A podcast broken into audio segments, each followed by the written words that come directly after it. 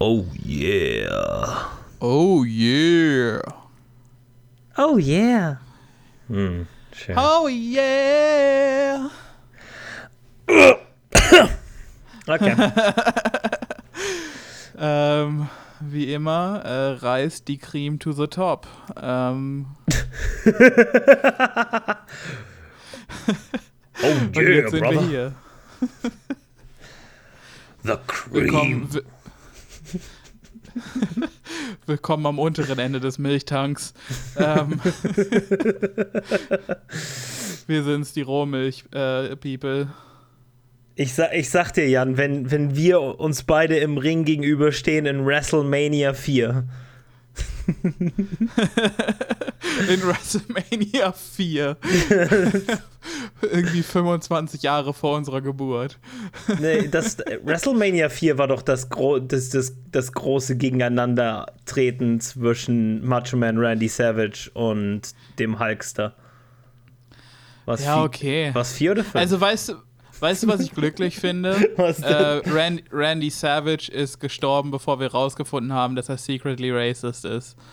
Ah. oh no. Tja, Hulk. wusstest, du, wusstest du, dass ähm, Hulk Hogan fast der dritte Bassist von Metallica geworden ist?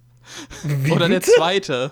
Ja, also Hulk, man, man findet gelegentlich Fotos von ihm, wo er einen Bass in der Hand hält, der dann aussieht wie ein Kinderspielzeug. Ähm, und ich meine, entweder nachdem Cliff gestorben ist, ja, ich meine, nachdem Cliff Burton, der erste Bassist, gestorben ist, ähm, hat er zumindest ein Audition-Tape dahin geschickt. Das war irgendwie Mitte, Mitte, Ende der 80er. Ich, ich meine irgendwie, ja, so um den Dreh. Ähm, und überleg dir mal, in was für einer Welt wir leben würden, wenn, wenn, alle Menschen wenn wären einfach Brüder. Hulk Hogan, wenn Hulk Hogan einfach der, der Bassist von Metallica geworden wäre. stell, dir, stell dir vor, wie wie er einfach zwei Leute, zwei Leute, James Hetfield und Hulk Hogan mit so einem ausgeprägten Vocal Bit, so, so einer sehr wiedererkennbaren Stimme. Und James Hetfield so, äh, Hetfield so, yeah, yeah! Und, Und Hulk Hogan so, so oh yeah! Hulkmania! Stell dir, stell dir die Metallica-Version vor, wo ähm, ein dänischer Staatsbürger Lars Ulrich äh, mitspielt, während Hulk ins Mikrofon grölt: I am a real American.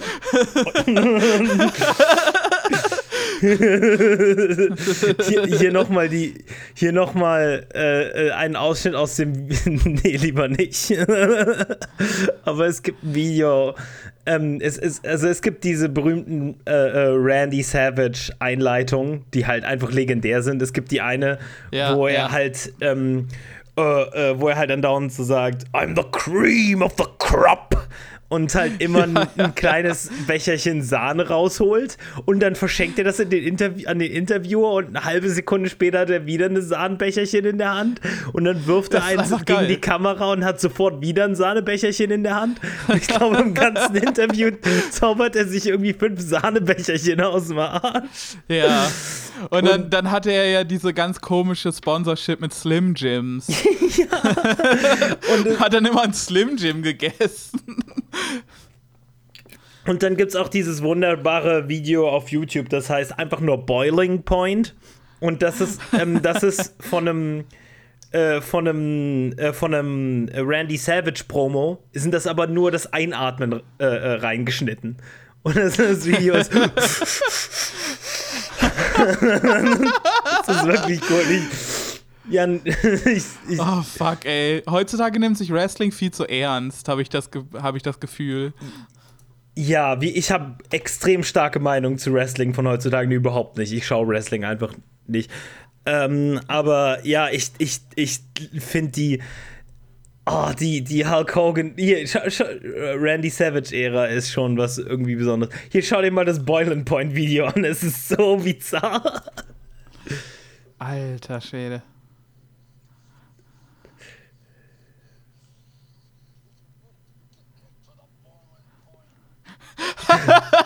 It's enough to get me to the boiling point. Ah, geil. Okay.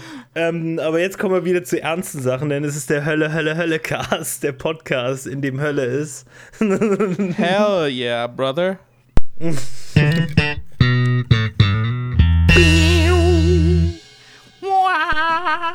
ähm, ich, ähm, ich meine, wir haben es jetzt sicherlich alle mitgekriegt. Ähm, Elliot Page ähm, hat, äh, hat sich als trans geoutet äh, und verwendet im Englischen jetzt die Pronomen he, him und they. Also, ich nehme an, non-binär, aber auf alle Fälle trans.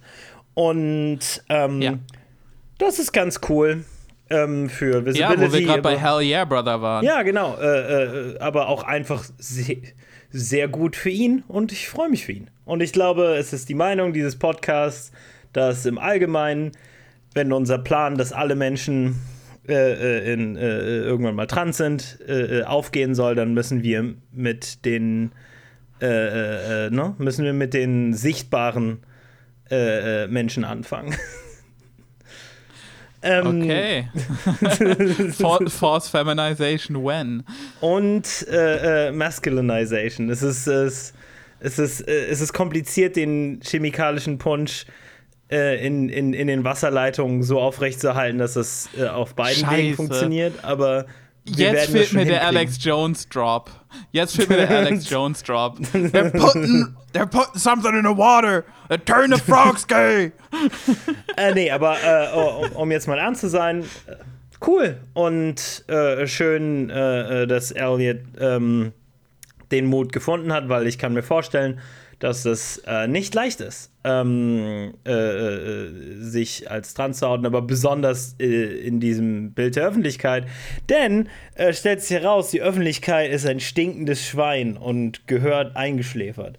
Äh, naja, Ja. zumindest die Medien. Ja. Ähm, äh, Im Englischen habe ich halt auch viele so Beiträge und so gefunden, die korrekt gegendert haben, korrekt, korrekte Pronomen verwendet haben und alles. Äh, bis halt auf so ein, zwei ekelhafte Sachen. So, aber was erwartet man zum Beispiel von der äh, New York Post oder was auch immer da war? Aber auf Ja, alle ja, Fälle ja. im, im, im Deutschen, Jan. In den deutschen Oh, Medien. brother. In den deutschen Medien war das ähm, anders. Äh, deutsche Medien so. Ja, ähm, deut deutsche Medien ne, rühren sich jetzt nicht so direkt, dass, dass ne, man sich irgendwie Ja, ja. Ne, nicht komplett ekelhaft transphob ist. Äh, ich ich habe hier einfach nur, ähm, ich habe nur Elliot Page gegoogelt. Ähm, äh, Wikipedia-Eintrag bereits alles korrekt äh, äh, äh, gegendert. Ähm, Okay, cool. ähm, die What äh, People Also Ask Segment ist natürlich richtig ekelhaft. Also, aber auch teilweise, Ja, aber auch teilweise klar. merkwürdig. Also die Fragen sind die zum Beispiel: Was Elliot Page born a man? Is Elliot Page a girl or a boy? Ja, ich habe ich hab einen Post gesehen von Accidentally Left Wing, äh, äh, wo jemand den, den Post von ihm, äh, von, von Elliot Page, äh, gequote-tweetet hatte und gesagt hat, Still a boy, though. Ach ja. Ah, immer wieder genial. Nee, aber die deutschen Medien ha haben sich überhaupt nicht, also haben sich überhaupt nicht Nee, nee, Griff. die haben sich überhaupt nicht unter Kontrolle. Und ich nee, habe nee. übrigens bis jetzt noch keinen. Also, wir können ja mal kurz durchgehen, ne? Spiegel schreibt: Juno Stars Transgender. Aus Ellen Page wird Elliot Page. Nein, das. Ja, äh, ja, einfach ja, nicht den alten Namen hinschreiben. Schreib einfach nur: Elliot Page ist trans. Weißt du? Juno Star. Ich bin transsexuell und mein Name ist El Elliot Page. T-Online, einziger, zumindest in der Überschrift. Natürlich habe ich die alle nicht angeklickt, der nicht den alten Namen verwendet. Ähm, NTV, ich bin transsexuell. Ellen Page heißt jetzt Elliot Page. Naja, dann hättet ihr einfach Elliot Page schreiben lassen können. Ja, und, und dir werden diese Leute halt immer Hm. entgegnen, ja, aber wir müssen in der Schlagzeile schon sagen, bla bla bla. Ja, nee. Also, nee, nee, nee, nee, müsst ihr gar nicht. Mach, Oder- mach doch mal irgendwas richtig. Ja, und mein Lieblingsgenre, und mein Lieblingsgenre ist äh, zum Beispiel äh, hier bei web.de, Ellen Page, Doppelpunkt, bin Transgender und heiße jetzt Elliot. Dann hättet ihr Ja. vielleicht Elliot entschreiben sollen, wenn er jetzt Elliot heißt. Ja, Ähm, das ist immer, das ist auch immer, ich glaube, das ist sehr indikativ bezüglich des öffentlichen Bildes, das in der deutschen Öffentlichkeit Ja. super doppelt gemoppelt herrscht von Transmenschen, dass, äh, dass die halt irgendwann trans werden und nicht eigentlich Mhm. schon immer trans waren oder sich zumindest schon länger bewusst sind, dass sie trans waren. Ich wette, ähm, Elliot Page ist morgens nicht aufgestanden und dachte sich, oh, ich bin trans. Lass mal schnell einen Sondern, Eintrag das schreiben, ja. Ja, also das ist mit Sicherheit eine Sache, die, die Monate, wenn nicht Jahre äh, im, im Gange ist. Und gerade, ähm, dass, dass er da Erfahrung hat mit seinem ersten Outing, Ja. ähm, äh, wird da mit reingespielt haben. Übrigens auch der Outing-Brief, sehr cool, mutig, gut geschrieben, auch äh, Solidarität mit anderen Menschen gezeigt und mit einer Bewegung Ja. im Allgemeinen. Ähm, aber ich könnte wirklich, die Liste ist ewig lang. Also zum Beispiel die, Ja, ja, die, klar. die, äh, die, äh, die FAZ hat zwar geschrieben, Juno Star outet sich als transsexuell, was halt auch, ah, transsexuell im Deutschen verwendet man den Begriff manchmal noch, aber komm, schreib doch einfach das, was er da hingeschrieben, weißt du? Ja, ja. Jesus. Aber hier, äh, äh, die, die Liste von Elliot, äh, Ellen Page Doppelpunkt, äh, ich heiße jetzt Elliot Page Überschriften, ist ellenlang. Die Welt, Stern, ähm, Gala, wie vip.de, halt die Ah, ganzen, natürlich. ähm, ewig lang. Ähm, ja, nicht geil. Ähm, nie, nie so geil. Äh, und ich wette mit Nee. dir, in, äh, ist, äh, äh, in, in, in vielen von diesen äh, Artikeln wird er auch gemisgendert. Da, weil ich habe allein Oh, ja, schon ja. zwei Artikel gefunden, bei denen konstant sie gesagt wurde. Ah, ja, ja. Ich habe das auch schon bei englischen Klatschmagazinen gesehen, also englischsprachigen Klatschmagazinen, dass da ständig, dass da quasi bis zu dem Punkt in der Story, ähm, wo die Bekanntmachung thematisiert wird, äh, wird konstant sie benutzt und danach er, also she and he. Also, äh, da tut man dann so, als, weißt du, so, so in der Textstruktur soll dann quasi diese Transformation auch so stattfinden, aber diese plötzliche Transformation gab es halt, wie gesagt, nicht. Ja, und abgesehen davon, weißt du, abgesehen davon, Elliot möchte wortwörtlich, dass man die, dass man den neuen Namen verwendet, die Pronomen berücksichtigt und eventuell noch das Ding durchliest und sich bewusst ist, dass es halt ein größerer politischer Wandel ist, etc. Aber an sich, Ja. na dann mach doch diesen kleinen Gefallen, weißt du, mach doch dieses kleine. Äh, Ja, aber weißt du, weißt du, die Leute sind ja für die, Kle weißt du, man muss das ja irgendwie als Sensation darstellen.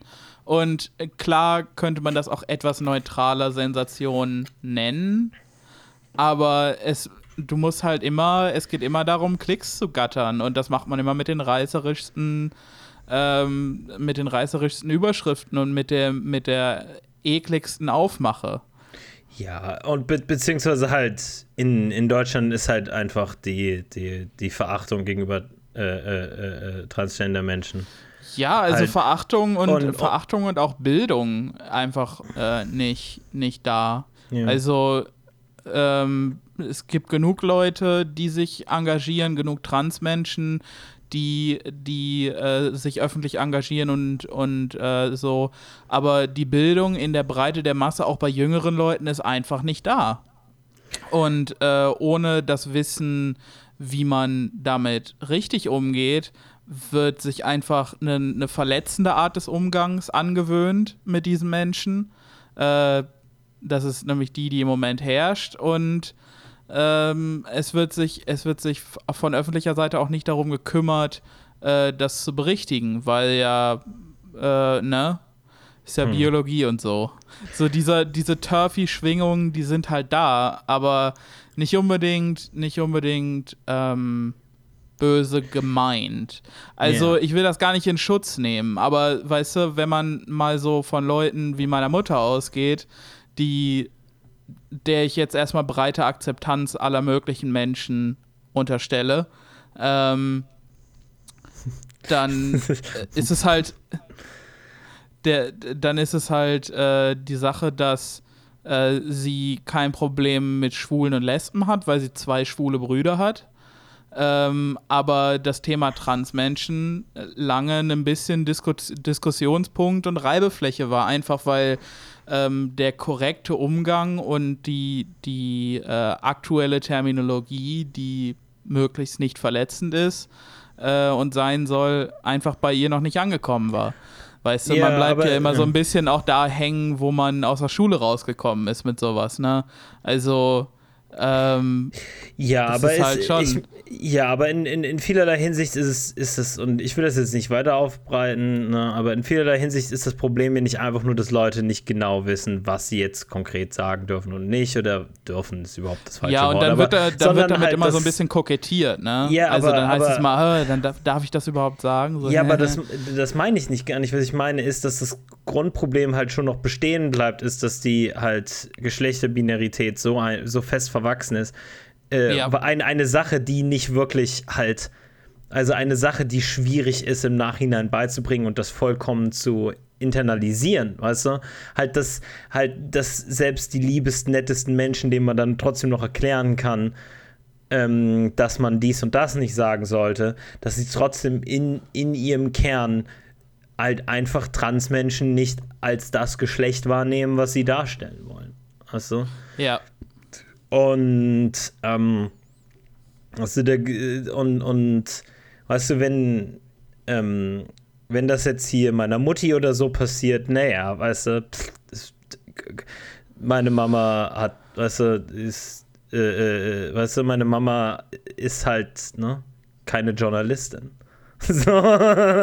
Ja, also klar muss man, klar will ich damit nicht Journalismus in Schutz nehmen, denn Journalisten, und das will ich nochmal ganz klar sagen, weil das vielleicht ein bisschen untergegangen ist bei dem, was ich eben gesagt habe, Journalisten unterliegen da einer ganz anderen äh, quasi Sorgfaltspflicht, weil sie einfach ein Sprachrohr äh, an die Öffentlichkeit sind und ihre Plattform einfach hunderttausendmal größer ist als die meiner Mutter.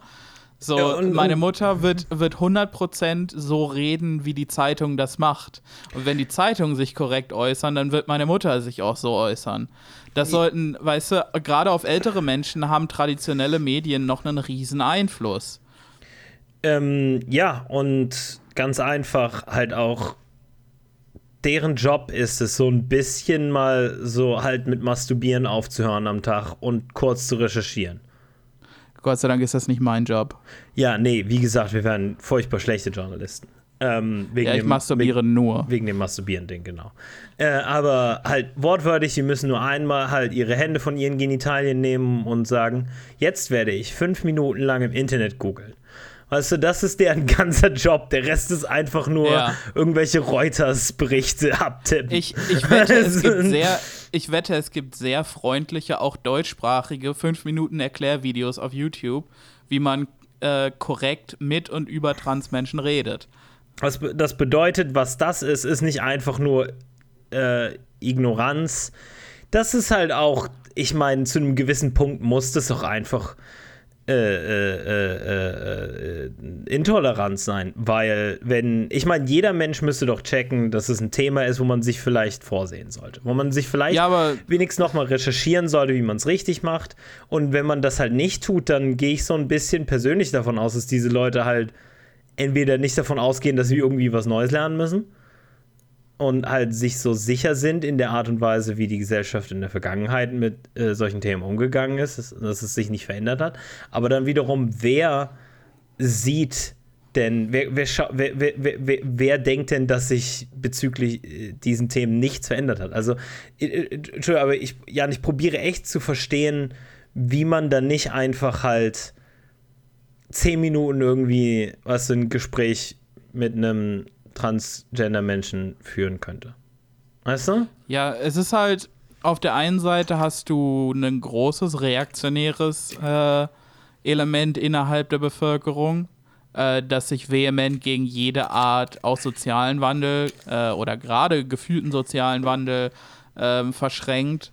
Und, und dann so den Dieter Nur macht ähm, mhm. und sich damit schlau fühlt, weil man die, weil man die äh, Gender Agenda ja dann so äh, demaskiert oder was auch immer man denkt, was man tut. Ja. Und auf der anderen Seite, auf der anderen Seite ist es halt einfach, ähm, dass gerade ältere Leute äh, aufgehört haben, also für die ist das nicht eine Sache, die schon immer da war, die jetzt einen neues, neuen Begriff hat. Obwohl obwohl die Sache, wie du besser weißt als ich, ähm, obwohl Transgender-Menschen schon immer eine Sache waren, mhm. ähm, kommt man jetzt erst an einen Punkt, wo, wo man darüber auch nur anfangen kann zu reden. Ähm, es es gab schon mehrfach off, äh, äh, öffentliche Debatten und ja, also klar, Diskursen. solche Dinge, solche, solche Sachen, auch viel ältere Sachen wie, wie die Debatte um das N-Wort, müssen immer und immer wieder geführt werden, weil äh, reaktionäre Elemente halt immer wieder diese Sache challengen. Und klar, meine Mutter hat das mit dem N-Wort jetzt gelernt. Ähm, und jetzt, jetzt, jetzt, äh, jetzt, bewegen wir uns auf den nächsten Themenblock zu. Ja. Ähm, nee, aber, ja. aber äh, nehmen wir mal ein Beispiel. Ne? In der Weimarer Republik, Anfang, Mitte der 20er Jahre, vor allen Dingen vorm Hamann-Prozess, ähm, war zumindest in Berlin, in zumindest in Preußen, äh, äh, äh, äh, die damals betitelte Transsexualität ein höheres Thema ähm, als ähm, in den 80ern in der BRD, würde ich schätzen. Oh ja, ja, ja, klar. durch den, durch den, gerade durch, durch das Dritte Reich und durch den Krieg ja. sind da viele Sachen in den Hintergrund geraten und, ähm, und viele Diskussionen sind vergraben worden, auch völlig absichtlich. Ich weiß nicht, ob das hier jetzt der Fall war, da bist du eher der Experte. Aber yeah. ähm, die Sache, die Sache äh, ist und bleibt, dass dann ältere Leute sagen, oh, früher hatten wir solche Leute nicht. Natürlich hattet ihr die. Nur die Gesellschaft war, war zu intolerant, als dass ihr sie entweder wahrgenommen habt oder dass diese Menschen wahrgenommen werden wollten.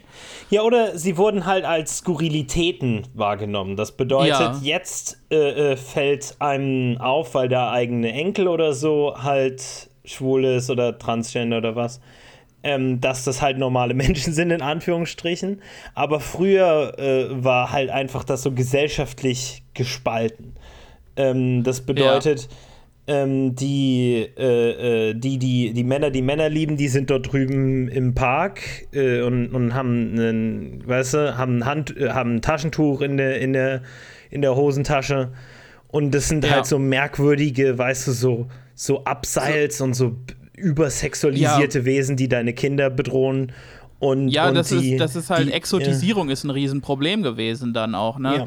Und wenn du in die 80er guckst, äh, berühmte schwule Männer zum Beispiel, mhm. wie, wie Freddie Mercury oder wie Elton John, konnten nur relativ unangefochten ihre Sexualität ausleben, weil sie sich gleichzeitig auch haben exotisieren lassen. Ja, ja. Ähm, das waren, weißt du, es hieß dann immer, ja, schillernde Persönlichkeiten oder Paradiesvögel. Das sind immer, das sind immer Wörter, die signalisieren, können, dass das schon auf eine gewisse Art und Weise Außenseiter sind.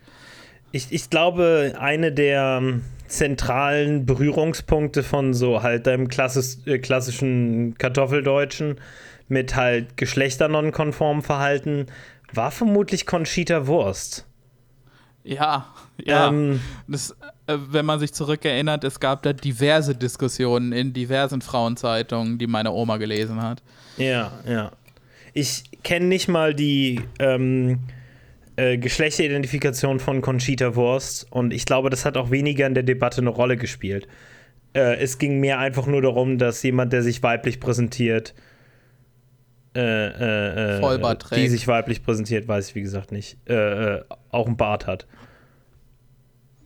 Ja. Wobei man halt sagen muss, ist einfach eine fesche Kombo. Also da, äh, ne? Ey, das, äh, das Outfit mit dem Bart, Junge, Junge. Also kann man, kann man und sollte man machen.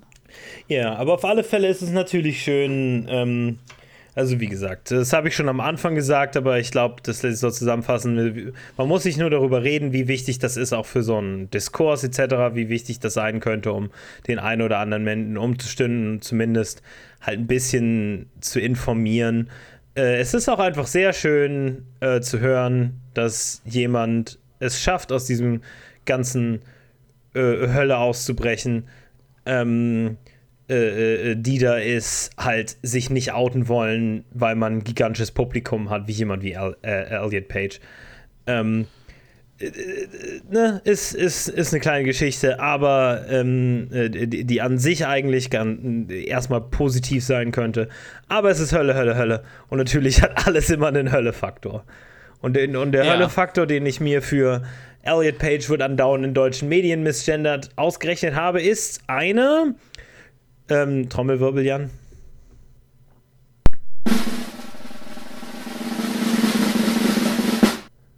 Sieben von zehn? Ja, sieben von zehn. Checks out. Ja. Okay, Jan. Was, wa, wa, welche eine Hölle hast du mir vor, vorgehöllt?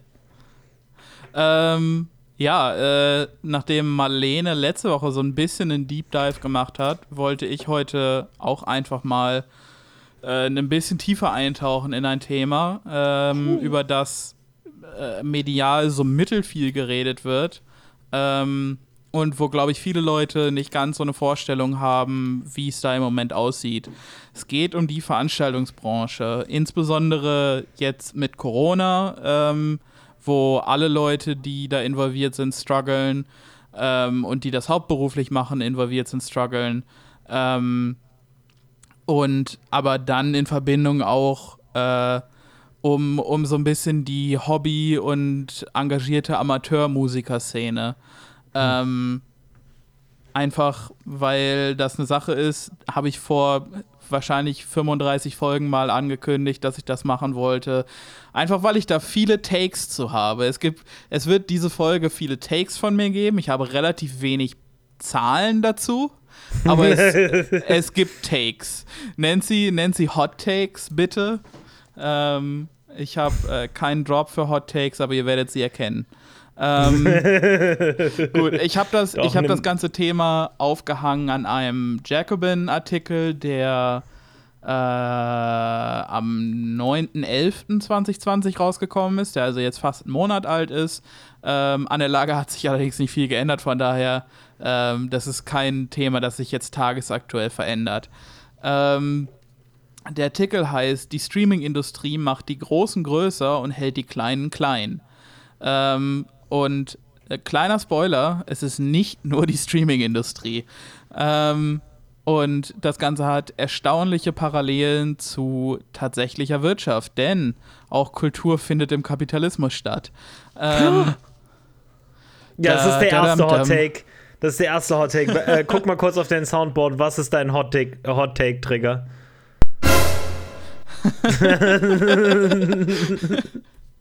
Geil. ähm, jedenfalls, ich lese jetzt einfach mal kurz den ersten Absatz vor und habe dann dazu auch gleich was zu sagen.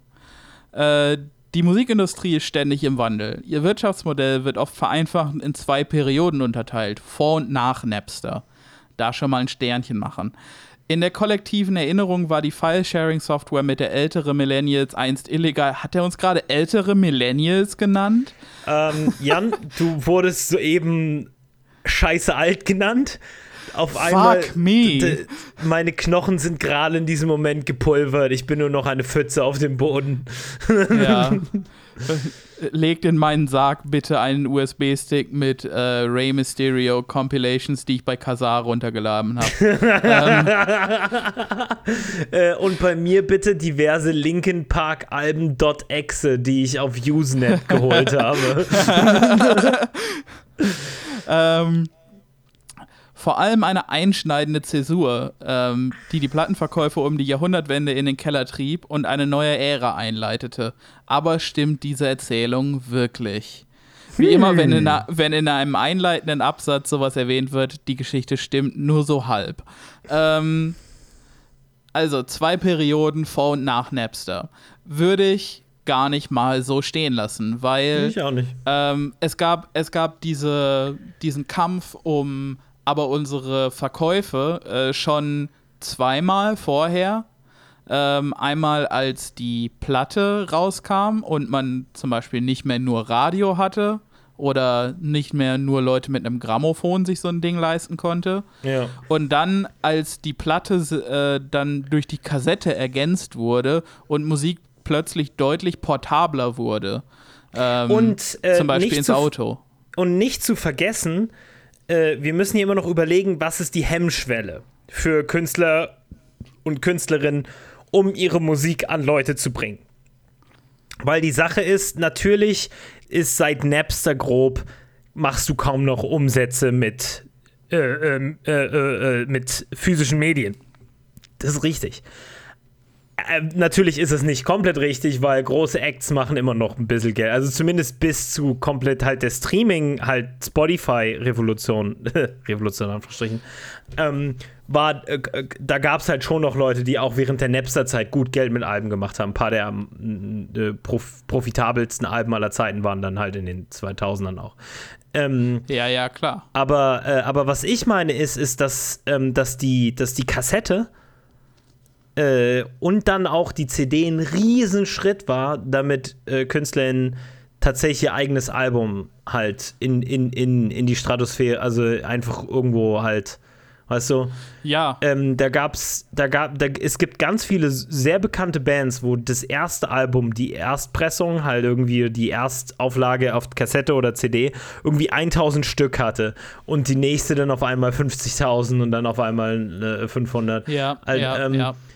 Ähm, so, und, und das Internet tendenziell, würde ich sagen, hat halt diese Hemmschwelle auch nochmal verringert. Und ich, halt, es ist kompliziert, weil einerseits würde ich natürlich sagen, dass niemand mehr mit irgendwie seiner tatsächlichen Geld, äh, Musik Geld macht. Aber gleichzeitig würde ich auch sagen, war die Hemmschwelle noch nie ähm, so gering, dass Leute auch mit, mit Live-Gigs ein bisschen Geld machen können. Und mit Produktion vor allen Dingen. Ja, jein. Also ich, ich werde das später nochmal erwähnen, deshalb gehe ich da jetzt nicht länger drauf ein. Wo mhm. ich eigentlich drauf hinaus wollte, war, dass äh, die Plattenindustrie auch damals schon äh, so mächtig war, äh, dass sie Gesetzgebung beeinflusst hat, um mhm. quasi, um quasi Rechte oder die, die Verwertung ihrer Musik ähm, Rechte quasi wahrzunehmen und, und die zu sichern. Mhm. Äh, und zwar bezahlt man bis heute auf jeden Rohling, jede leere Kassette äh, und so weiter eine sogenannte Lehrmediengebühr. Ähm, und die kommt einfach daher, äh, dass die GEMA, das ist in Deutschland ein Verein, äh, der für quasi für alle größeren Künstler und auch die kleineren, die da sind, äh, die Rechteverwertung übernimmt, also dafür sorgt, dass es Tantiemen gibt. Mhm. Ähm, die hat damals äh, angestrengt, dass eben diese Lehrmediengebühr äh, auf diese Artikel erhoben wird. So so die GEMA-Denke und die GEMA-Argumentation war, ja, die Leute kaufen die Platte oder hören es im Radio und dann werfen sie schnell eine leere Kassette ein und überspielen das. Und dann haben sie ja für die Musik gar nicht gezahlt. Ähm, und das geht natürlich nicht. Ähm, wer denkt, äh, brutale Intellectual Property Rights ähm, wären ein Symbol der 2000er und der Internet-Ära, war in den 70ern noch nicht unterwegs. Ähm, Jedenfalls. Das ist richtig, das war ich wirklich nicht. Gut. Der nächste Absatz. Äh, seit dem Aufkommen von Napster hat keine Kunstform so empfindlich äh, auf technologische Veränderungen reagiert wie die Musikbranche. Auch die Gewohnheiten des Musikkonsums haben sich seither stark verändert. In den letzten zwei Jahrzehnten haben Plattenfirmen und Künstler immer wieder neue Taktiken verfolgt, um ihr Publikum zu erreichen und neue Einnahmequellen zu erschließen. Und da möchte ich gerne noch zweimal einhaken. Ähm, kurz, empfindlich auf technologische Veränderungen reagiert, ist ein netter Euphemismus, äh, denn gerade in den USA äh, wo große Konzerne wie YouTube und Twitch, äh, also Amazon, ähm, große Mengen des Internet-Traffics auf sich bündeln, äh, gibt es riesen Stress und Streit zwischen Leuten, die schaffen, äh, und Leuten, die verwerten.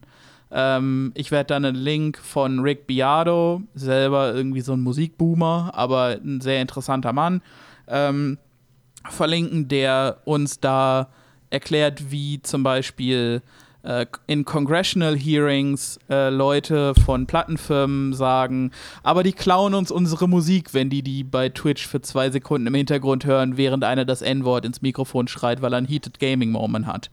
Ähm, Und sie mögen recht haben. Ich schaue ja. andauernd Twitch-Streams, nur damit ich eventuell fünf Sekunden von meinem liebsten Song erhasche. Ja, also es ist ehrlich gesagt lächerlich und äh, die Plattenindustrie ähm, nimmt das Ganze einfach auseinander ähm, und schlachtet es aus, wo es geht. Ähm, neue Einnahmequellen zu generieren, äh, zu erschließen, ähm, ja, probiert man, ähm, aber die Plattenindustrie ist als solches im relativ im relativ genauen und wortwörtlichen Sinne reaktionär, als dass sie auf jede Art Wandel erstmal reaktionär ähm, reagiert. Äh, wieder doppelt gemoppelt, aber egal. Ähm, in, indem sie quasi äh, sagt, oh, das ist aber gefährlich, das gefährdet uns, anstatt von vornherein zu agieren und zu sagen, oh, wie können wir damit umgehen? Wie gehen wir mit dieser Technologie um? Ähm, da wird als erstes immer, äh, anstatt dessen wird als erstes immer ähm, gefragt, wie können wir diese Gefahr abwehren? Ähm, das war mit dem Internet so, aber das war auch schon mit der Kassette so. Und ich bin mir sicher, dass es auch mit dem Grammophon schon so war. Ähm, äh, bei Grammophon gab es speziell ähm, ich glaube, es gab tatsächlich halt, es, es, es, gab ja so ganz krude Möglichkeiten halt, äh, dass Rohlinge kopiert, beziehungsweise dass man die schwarz gepresst hat. Ja, aber, ähm, aber bevor jemand Geld mit diesen Sachen verdient hat, ähm, überleg dir mal, wie Live-Musiker dann äh, reagiert haben und wie Veranstalter reagiert haben. Oh, äh, wie, wir können, die können Musik zu Hause hören, ohne ein äh, Zimmerquartett zu engagieren. Wie gesagt, es, es ist immer eine Reaktion, nie eine Aktion. Ja. Ähm, gut. Der Artikel geht noch acht Seiten, also ich werde mich jetzt ein bisschen ranhalten.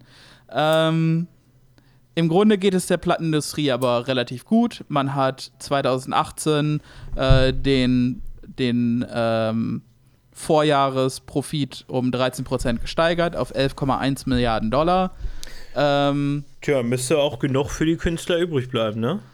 Tja, leider sind da ungefähr äh, 11,09 äh, Milliarden Hände im Topf und es bleibt nicht viel über. Ähm, insgesamt äh, war der war der Profit von Streamingdiensten quasi 79,5 Prozent aller Einnahmen.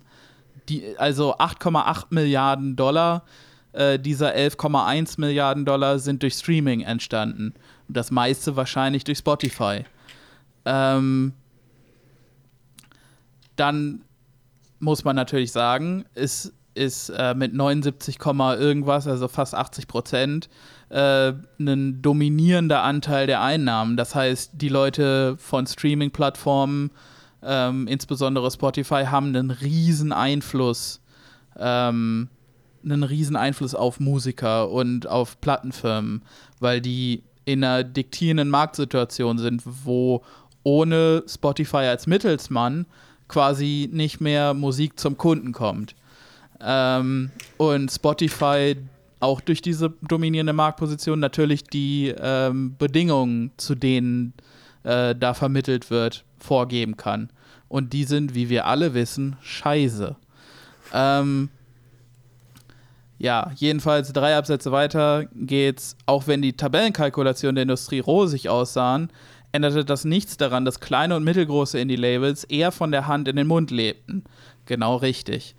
Eine 2018 von der Music Industry Research Associ Association äh, MIRA veröffentlichte Studie ergab, dass Musikerinnen und Musiker in den USA im Schnitt gerade mal 21.500 Dollar im Jahr verdienen. Ähm, uh. Wenn man als wenn man mit diesem Gehalt äh, in San Francisco wohnt, äh, wohnt man auf der Straße. Also ähm, die zahlen Leuten, die in einer, in einer Sanitation äh, arbeiten, irgendwie 100.000 Dollar im Jahr, weil das da irgendwie, das ist die, die äh, Poverty Line quasi. Ähm, ja. Und das Ganze wird, wird äh, kompaktiert, dieses Problem, dadurch, dass gerade Live-Auftritte mehr Ausbeutung äh, betreiben. Also alle Leute, die an Live-Auftritten ähm, quasi in so einer Vermieterfunktion sind, also Leute, denen die Venues gehören etc., nehmen immer mehr. Ähm, dabei wird gleichzeitig der an Anspruch an die Musiker gestellt, professioneller zu sein, äh, besseres Equipment zu haben, einfacher, ähm, einfachere Abläufe zu haben. Ähm, es ist nicht mehr so oder es ist seltener so, dass äh, jemand eine professionelle Tour macht und ähm, die auf einem relativ geringen Budget eine, eine professionelle Tour macht und ähm, irgendwie eine komplette Backline, also alle Verstärker äh, mit rumschlürt, sondern da wird quasi verlangt, dass man sehr teure digitale Geräte hat, damit alles zacki zacki geht und äh, ja, es wird halt auch so ein bisschen vorgelebt. Das ist auch so ein bisschen Trend. Äh, und ich bin da auch mitgezogen natürlich, weil ich ein Opfer bin. Ähm, aber auch, weil ich alt werde und nicht so, nicht so viel tragen will. Ähm, gut. Dieses Zeug also, ist nämlich sehr viel leichter. Äh, sprich, wenn man in den 70er Jahren in einer Rockband gewesen wäre und diese Rockband hätte 200 Fans gehabt, wäre das lukrativer gewesen. Ja, deutlich. Alleine, alleine, ähm, weil wahrscheinlich damals nicht so viel, ähm, nicht so viele Leute die Hände im Topf gehabt hätten. So, du hättest mhm. an 200, an 200 bezahlende Gäste nicht nur die Tickets verkauft ähm, und die Bar, in der du spielst, hätte dann die Getränke äh, genommen und davon quasi ihre Raummiete bezahlt. Ähm, mhm. Und du hättest dann quasi alle Einnahmen aus deinem, aus deinem Merch behalten können. Also T-Shirts oder Schallplatten oder so. T-Shirts, ähm, die meine Mama selbst gebügelt hat. Ja. Ähm, hättest, hättest du komplett mitnehmen können äh, und hättest davon, hättest davon halt äh, für die Zeit, in der du nicht auf Tour bist, genug Geld gehabt, ähm, um quasi ja, um, um davon zu leben. Und mittlerweile ist es halt so, dass vor Corona äh, selbst Bands, die relativ bekannt sind, äh, irgendwie neun von zwölf Monaten im Jahr versuchen, irgendwie zu, zu touren. Einfach weil äh, es kaum eine Gewinnmarge gibt. So, du musst touren und touren ist quasi der, der beste Zustand zu existieren, weil mhm. auf Tour bezahlst du keine Miete ähm, oder man wohnt sowieso zusammen in, einem viel zu, in einer viel zu kleinen Wohnung und äh, muss dann zu fünf Miete bezahlen oder so. Ähm, weißt du, du bezahlst für, du bezahlst einfach weniger, du hast weniger Lebensunterhaltungskosten, äh, weil nicht fünf Leute separat leben, sondern fünf Leute in einem Van leben. Ähm, und es bleibt halt so wenig Geld über und da haben viele, viele Bands, die erschreckend bekannt sind, drüber geredet. Es bleibt so wenig Geld über, dass, ähm, dass man im Grunde nicht aufhören kann zu touren. Ähm, und am anderen Ende des Spektrums, bei den Superreichen, ist es ein anderer Faktor, auf den ich gleich nochmal zurück, äh, äh, zurückkommen wollte. Da ist es nämlich genau umgekehrt, aber sie können trotzdem nicht aufhören zu touren. Ähm, aber auch um die Kreativität ist es nicht gut gestellt. Es ist zu simpel und auch abgedroschen, Independent und Mainstream als Synonyme für gut und schlecht oder künstlerisch und unkünstlerisch zu verwenden. Aber wenn das Vollzeitmusizieren nur für diejenigen mit beträchtlicher Chartplatzierung und den ein oder anderen reichen Amateur rentabel ist, so führt das dazu, dass insgesamt weniger Musik aufgenommen wird, es weniger Experimentierbereitschaft gibt und im Gegenzug im mehr, in mehr neue immer mehr neue Melodien für die kühl kalkulierenden Streaming-Algorithmen geschrieben werden. Ja, ja, ja, ja. Ähm, kurzes Experiment. Ähm, wenn ihr auf Spotify geht und euch die deutschen Charts anhört, ähm, achtet mal drauf, wie lange äh, die Songs brauchen, um zu einem zumindest Zwischenhöhepunkt zu kommen. Ein lauter Refrain oder äh, irgendwie einen Break oder sowas. Ein interessanter, catchy Punkt im Song. Ähm, und hört euch jetzt mal Stairway to Heaven an. Ähm, und ihr werdet feststellen, ähm, dass die, das Stairway to Heaven, ähm, glaube ich, irgendwie zwei Minuten braucht, ehe das Schlagzeug überhaupt einsetzt. Und äh, ein aktueller Hit aus Deu äh, in, in den deutschen Charts äh, ungefähr zwei Sekunden braucht. Ähm, das ist kein Zufall. Es ist einfach, dass ähm, man rausgefunden hat, dass Leute länger zuhören ähm, deinem Song auf Spotify, wenn der sofort zur Sache kommt. Das heißt, es findet jetzt schon quasi eine Einschränkung von künstlerischer, ähm, von künstlerischer Authentizität und künstlerischer Intention statt, äh, wo Leuten quasi diktiert wird durch den Algorithmus, okay, du musst zur Sache kommen. Wenn dein Song nicht sofort losgeht, ciao. Es ist auch ähm, so ein, ich, ich schiebe das auch so ein bisschen drauf auf die CD- und Plattenzeit. Du hast dir eine CD gekauft von deinem Taschengeld oder so und dann musstest du die erstmal hören. Das war die CD. Du fandest ein Lied auf dem Ding geil, weißt du? Und die, ja. und die oh, keine Ahnung, unbekannte Altrock-Band hatte genau einen Charted. Den hast du auf MTV gesehen. Dann hast du dir das Album gekauft und der Rest war so komplett bizarr, merkwürdig, was auch immer, weißt du? Ja. Äh, unzugänglich und oder was. Aber du hast den Scheiß immer und immer wieder hören müssen, weil du hattest nicht noch ein zweites Album Geld. Ja, genau. Also ja, äh, das hat Geduld antrainiert. Ähm, und der, dieser Absatz, finde ich, ist, ist glaube ich, der Kernpunkt, den der, den der äh, Artikel machen sollte, aber dann am Ende nicht macht. Ähm, es wird immer unerschwinglicher, auch nur als Hobby Musik zu machen, einfach weil überall quasi Kapitalismus stattfindet und es überall einen Race to the Bottom gibt. Profis mhm. müssen alles immer günstiger machen und weniger nehmen, ähm, weil keiner mehr Geld für Kultur hat oder kein Geld für Kultur ausgeben will, weil es sie überall gibt. Und, mhm. ähm, und es findet ein Race to the Bottom statt, weil äh, es immer einen Hobbymusiker gibt, der einfach für sein, um auf einer Bühne zu stehen, Geld ausgeben wird. Und andere können sich, können sich das nicht leisten. Ja. Gleichzeitig ähm, wird sich halt auch an dem Altbekannten festgehalten und so kann es sein, dass man auf der gleichen Bühne, auf dem gleichen Stadtfest ähm, spielt wie eine gut gebuchte Coverband und man kriegt selber 300 Euro, was für eine Amateurband eine Riesengage ist. Ähm, oft kriegt man irgendwie äh, eine Beteiligung an den Karten, was dann irgendwie so auf 20 Euro rausläuft und Freibier. Manchmal nicht mal Freibier.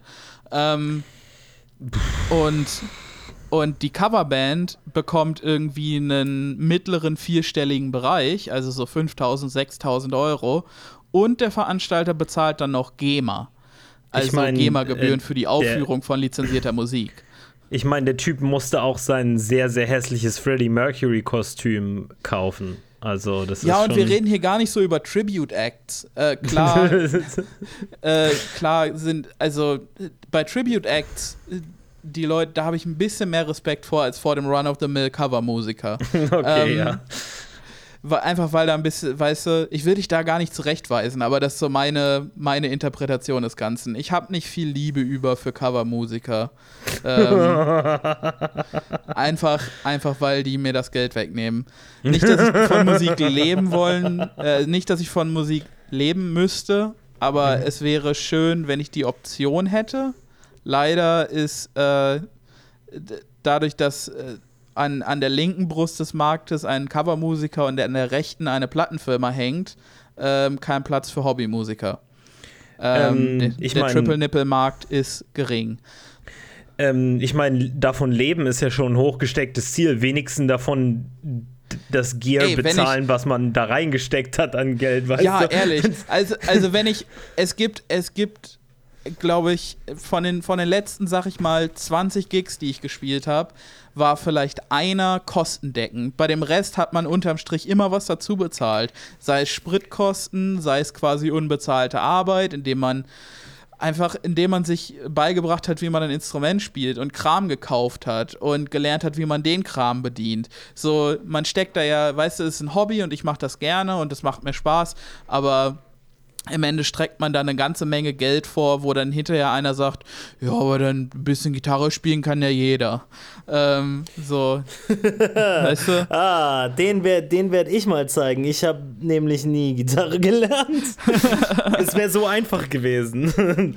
ja, aber ich habe ich hab, ich hab als Kind nur die uncoolen Instrumente gespielt, die einem nicht Mad Pussy bringen. Also so Klavier und so. Naja, Fingergeschicklichkeit, ne? Naja, das, ja. Zwinker, Zwonker.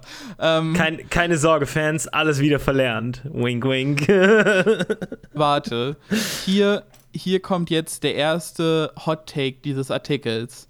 Ähm, der Streaming-Boom war unbestreitbar auch nützlich, da er zumindest die Menschen, die zuvor ihre gesamte Musik illegal heruntergeladen haben, dazu verleitet hat, 10 Euro pro Monat dafür zu investieren, all die Musik, die sie hören wollen, sofort verfügbar zu haben. Gott sei Dank geht der Absatz noch weiter, denn bis hierhin ist das Statement eine Katastrophe. Ähm, ja. Das Geld kommt nämlich nicht dort an. Äh, man muss, man kriegt irgendwie 0,001 oder so Cent pro Stream. Ähm, soll, ich dir was sagen? Ich glaube, als ich noch illegal Musik heruntergeladen habe, habe ich mehr Musik gekauft und mehr ja, Geld an Künstler gegeben es, als jetzt mit Spotify. Es gab tatsächlich Studien, die das gezeigt haben, dass das in der Breite der Gesellschaft äh, oder in der Breite der Software-Piraten ähm, quasi passiert ist, dass Leute quasi Software erstmal als Vollversion runtergeladen haben oder Alben erstmal runtergeladen haben, um zu gucken, ob die gut sind und dann das Geld dafür ausgegeben haben. Das ja, ist mehr passiert, als, als manche Plattenfunktionäre das äh, einem glaubhaft machen wollen. Ich, ich meine, früher habe ich im Prinzip immer mir was halt runtergeladen, also erstmal auf YouTube gehört, so ein bisschen halt YouTube-Playlist oder so. Äh, nur wo, wo es halt praktisch immer nur die, die, die, die Hits gab oder die Singles mit Videos ja. oder was. Und dann fand ich das ganz okay oder so und dann habe ich mir das Album runtergeladen und wenn mir das gefallen hat, habe ich mir fast, also nicht sofort, aber habe ich definitiv auf die Schallplatte äh, äh, äh, äh gespart. So, ja. inzwischen geht einfach nicht mehr. so, weil, weil Spotify hat so, weißt du, inzwischen höre ich halt auch so viel neue Musik, weißt du, wo ich halt einfach nur Spotify anmache und gucke, was gerade herausgekommen ist. So, und dann höre ich mir drei Alben hintereinander an und sag, und, und am Ende mache mach ich das Geräusch. Äh, es ist, kein, ist keine ja. kulturelle Befriedigung, weißt du? Es ist nichts an dem Prozess ist irgendwie bereichernd. Das ist einfach ja, nur. Du, du hörst Musik. dir irgendwie so eine, so eine, so eine Was ist neu äh, Playlist an und danach ja. denkst du dir so, aber das liegt äh. vielleicht auch so ein bisschen dran, dass ich gerade alt werde und einfach zunehmend nur noch die Musik hören möchte, die mich mit halt 18 glücklich gemacht hat. Oh, das mache ich schon seit ich 13 bin, glaub mir. ähm, bon Jovi ist jetzt noch in meiner Hauptplayliste. ähm, ähm, ja, nee. Ähm, weiter geht es Gott sei Dank in dem Absatz. Das System scheint jedoch nur für die Erfolgreichsten in der Musikbranche zu funktionieren, deren Songs überall, sei es in Shopping Malls bis hin zu Hochzeiten, gespielt werden. Für diejenigen mit einer engagierten, aber relativ kleinen Fangemeinde geht die Rechnung nicht auf. Und ich habe da an den Rand geschrieben, ungleiche Verteilung von Einkommen durch auch zum Beispiel durch rechte Verwertung bei der GEMA. Ähm, die GEMA, wir haben eben kurz drüber gesprochen, ähm, sorgt dafür, dass Rechte wahrgenommen und verwertet werden. Also wenn äh, ein Kaskaderlied im Radio läuft, dann äh, muss, muss das Radio dafür bezahlen bei der GEMA. Und, und berechtigterweise, berechtigterweise. Ich finde die GEMA kacke, aber wenn es so etwas geben sollte, dann ausschließlich für Kaskader. Ja, Cascada äh, braucht immer noch Geld für einen Führerschein. Ähm, Gott, ein 2007-Witz, ey.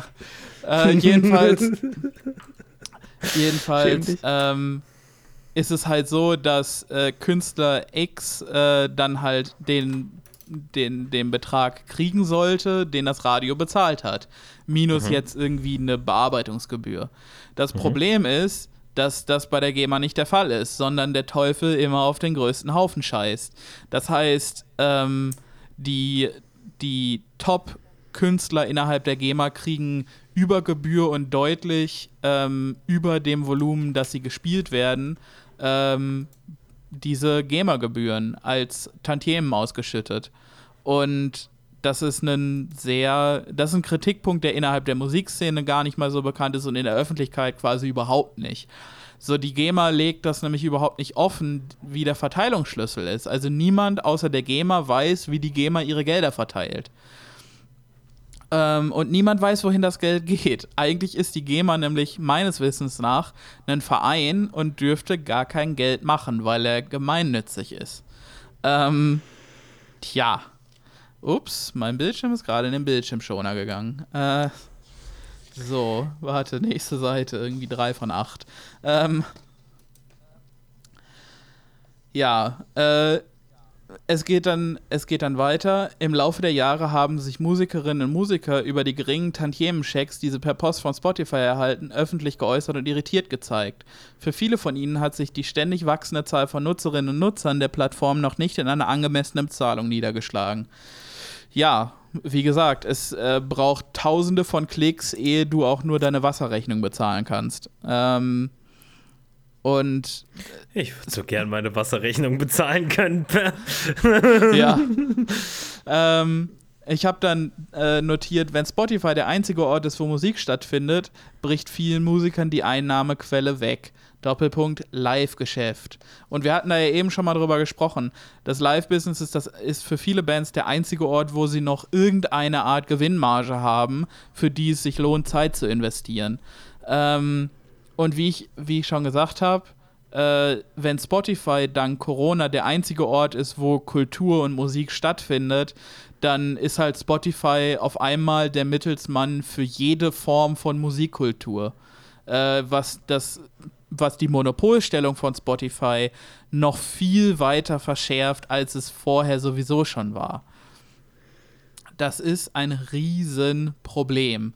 Und zwar nicht für so einen komischen Menschen wie mich, der mit zwei Bands zwei Alben auf Spotify hat, ähm, sondern halt für Leute, die ernsthaft davon, also vor Corona zum Beispiel davon leben konnten und jetzt nach Corona, auch wenn die ein paar hundert Klicks mehr haben bei Spotify, davon vielleicht irgendwie zwei Euro mehr im Monat kriegen. Ähm, und das ist gut gerechnet. Äh, ja. Es mhm. ist zwar schwierig, schreibt hier der Autor, die verschiedenen Einkommensströme aufzuschlüsseln, siehe GEMA, aber der Löwenanteil der Einnahmen geht zweifellos an allseits Bekannte wie Adele, Ed Sheeran und Taylor Swift. Also da wird davon geredet, wie die Beiträge, also die Mitgliedsbeiträge von Spotify auf die Künstler ähm, aufgezählt, äh, aufgeteilt werden. Mhm. Ähm, auch wieder gleiches Problem, Teufel scheißt auf den größten Haufen. Ähm, wenn man zu denjenigen gehört, die genug vom Kuchen abbekommen, um von der Musik leben zu können, gehört man zu den Glücklichen. Und das muss man wirklich an dieser Stelle nochmal sagen. Es ist unglaublich schwierig, von Musik zu leben. Ähm, und nur von Musik zu leben und deshalb äh, werden viele Leute, die so Szene bekannt sind oder semi bekannt sind, im Grunde zu so Swiss Army Knives und äh, machen aus allem einen Einkommensstrom.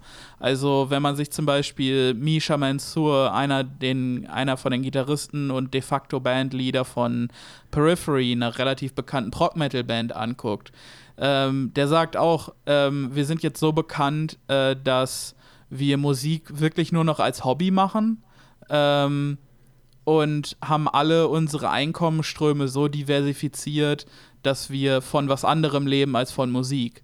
Einfach weil es so schwer ist, von Musik zu leben. Also ähm, Misha Mansour zum Beispiel macht mit zwei anderen Leuten von von seiner Band äh, Nolly Getgood und Matt Halpern, dem Drummer und dem Bassisten, ähm, zusammen VST-Plugins, also Sachen, die man benutzt, um Musik zu mischen. Oder sie haben ein virtuelles Schlagzeug äh, rausgebracht und mehrere Versionen davon rausgebracht. Äh, das kann ich garantieren, ohne es jetzt zu wissen, äh, bringt mehr Geld. Ähm, und einen sichereren Einkommensstrom als auf Plattenverkäufe, Streams und Live, äh, Live-Konzerte angewiesen zu sein. Mhm. Ähm, und das ist nur ein Beispiel. Also viele, viele dieser Leute, gerade aus der Musikrichtung, ähm, so sehr einem das ein bisschen widerstrebt, sind halt so, sind halt so äh, Entrepreneur, Grifter-Leute. Und ich will das gar nicht, ich meine das gar nicht im Negativen, das ist halt eher diese Grind-Kultur, die da einen halt ähm, äh, die da, die da ja, quasi von, Einhalt hatte. Ja, und irgendwie muss man halt auch essen, ne? Und wenn man halt ja, ja. ansonsten, wenn man auch ansonsten nicht wirklich viel kann und äh, nicht so ungut, aber man ist bereits Musiker. Also. Ja, also das ist, das ist halt auch eine Sache, die ich eigentlich später noch erwähnen wollte. Musiker sein ähm, wird von vielen Leuten als, als quasi brotlos ähm, oder unproduktiv angesehen. So, oh, wenn das meine ich nicht. Ist, ich meine nur, dass du nicht gerade, also dass die meisten, glaube ich, nicht gerade einen, einen, einen großen Katalog an, an vermarktbaren Zweitfertigkeiten haben, die tatsächlich ja, professionelle aber, Musiker sind. Ja, genau. Ähm, und da wollte ich dann halt gleich einhaken und sagen, ähm, dass dass Musiker quasi schon einen Satz Fähigkeiten erlernt haben, der genauso spezialisiert ist wie der eines Kfz-Mechatronikers. Ähm, ja. Und trotzdem wird der, wird von der Gesellschaft quasi gesagt, ja, aber ihr produziert ja nichts. Ähm, also Kultur ist immer so, so optional. Ähm, obwohl ich da, und da bin ich natürlich, ähm, habe ich da einen Bias, ähm, würde sagen, Kultur ist nicht optional. Ähm, ja. Und ich, äh, ich möchte mal die ganzen Leute, die halt, ähm, die immer über halt Künstler reden, als wäre das so ein Abschaum, den man eigentlich aushungern muss. Ähm, äh, die möchte ich mal überleben sehen, einen Monat lang ohne Kunst. ja, also komplett, komplett ohne irgendeine Art Kunst oder Kultur. Kein Grafikdesign, kein äh, keine Supermarktmusik, keine Fahrstuhlmusik, nirgendwo gibt's Musik, auch wenn Was, keine suchst. Fahrstuhlmusik? Ah! Ja, also wenn es weg ist, wenn's weg ist, fällt's halt auf, ne? Das ist ein bisschen wie ein Bass. Ähm, Bass, die Fahrstuhlmusik der Musik. ähm, jedenfalls die, diese Krise hat deutlich vor Augen geführt, wird geschrieben, dass Interpretinnen und Interpreten in erster Linie von Live-Auftritten leben und dass die Tantiemen der Streaming-Angebote viel zu niedrig sind. Haben mhm. wir ja jetzt äh, schon genug besprochen. Um Musikerinnen und Musiker zu unterstützen, deren Lebensunterhalt durch das Coronavirus beeinträchtigt wurde, hat der Online-Musikdienst Bandcamp, bla bla bla, und dann raved er ein bisschen darüber, dass Bandcamp äh, die, ihre, ihren Anteil quasi für mehrere Tage äh, über dieses Jahr verteilt gestrichen hat und man mhm. so quasi direkt äh, bei den Musikern kaufen konnte, ohne dass Bandcamp den Anteil da rausgenommen hat. Und das ist eine sehr erfolgreiche Aktion gewesen. Bandcamp hat da selber kein Geld mitgemacht, aber beim ersten Mal hat man 4,3 Millionen Dollar äh, Einnahmen erzielt insgesamt und das war äh, dann quasi der, der höchste Umsatz pro Tag, den Bandcamp je hatte, bis zum 1. Mai, als man 7,1 Millionen Dollar einbrachte. Aber 7,1 Millionen. An, äh, witzigerweise an dem ersten Tag, an dem Bandcamp diese Aktion hatte, habe ich mir zwei Alben gekauft. Dann habe ich mich in meinem Stuhl zurückgelegt, äh, zurückgelehnt und gemacht, ah, mich gut gefühlt, gegrinst, auf die Tapete gestarrt und dann hat mich äh, der Gedanke getroffen, Momentchen mal, was, was soll ich mit MP3-Dateien? Was ist das hier? Und dann habe ich es trotzdem weiter auf Spotify gehört. ja, äh, kannst, du, kannst du da nicht auch Wave runterladen? Ich habe länger nichts mehr da gekauft. Ja, kann man, aber was soll ich halt mit der Datei? ich höre doch inzwischen das ja, meiste aber, nur noch ach so, Spotify. Du meinst es Ach so, ja, okay. Ja, nee, ich habe immer noch Winamp, du. Mm. also ich höre auch Spotify, aber auch Winamp. So, ich habe ich hab eine relativ große digitale Musiksammlung. Ähm, jedenfalls äh, hier nochmal als ganz klassischer Call to Action: Nutzt bitte diese Tage und kauft bei Musikern Sachen, wenn ihr sowieso welche kaufen wolltet. Also gerade wenn ihr sowieso welche kaufen wolltet. Es kostet wirklich nur 5 Euro für euch. Ähm, ein Album zu kaufen, wo dann tatsächlich auch 5 Euro beim Künstler ankommen. Und das ist eine sehr einfache und sehr direkte Art, ähm, Leute zu unterstützen. So. Ja, und viele äh, haben bei Bandcamp auch physische Medien, die sie verkaufen. Ja, genau. T-Shirts und so kann man da kaufen oder physische Tonträger. Ähm, ja, manchmal kaufe ich mir da eine Kassette, weil mein Auto hat nur einen Kassettenspieler. Und die einzigen Warte, ich, Kassetten. ich schenk dir mal, ich schenk dir mal so einen Adapter, wo eine Kassette in eine Mini-Klinke endet, dann kannst du auch im Auto nur Spotify hören. ähm, äh, die, die, den Adapter habe ich auch, aber, aber die Sache ist, der ist, ist ein bisschen scheiße, der Adapter. Ähm, Oh. Also, äh, äh, und, mein, und mein Handy hatte ewig einen kaputten äh, Klickenstecker, also hatte ich dann im Auto ja, denn so. au auf zu Bandcamp, würde ich sagen. ähm, Ne, ich hatte dann halt eine Zeit lang nur irgendwie äh, Kassetten, die ich von meiner Oma noch hatte. Also irgendwie halt ähm, New Orleans Jazz, den sie irgendwie bei ihrem Urlaub in Amerika gekauft hatte in den 90ern. Nice. Das war ganz gut. Und dann nur noch äh, Roger Whittaker. Au!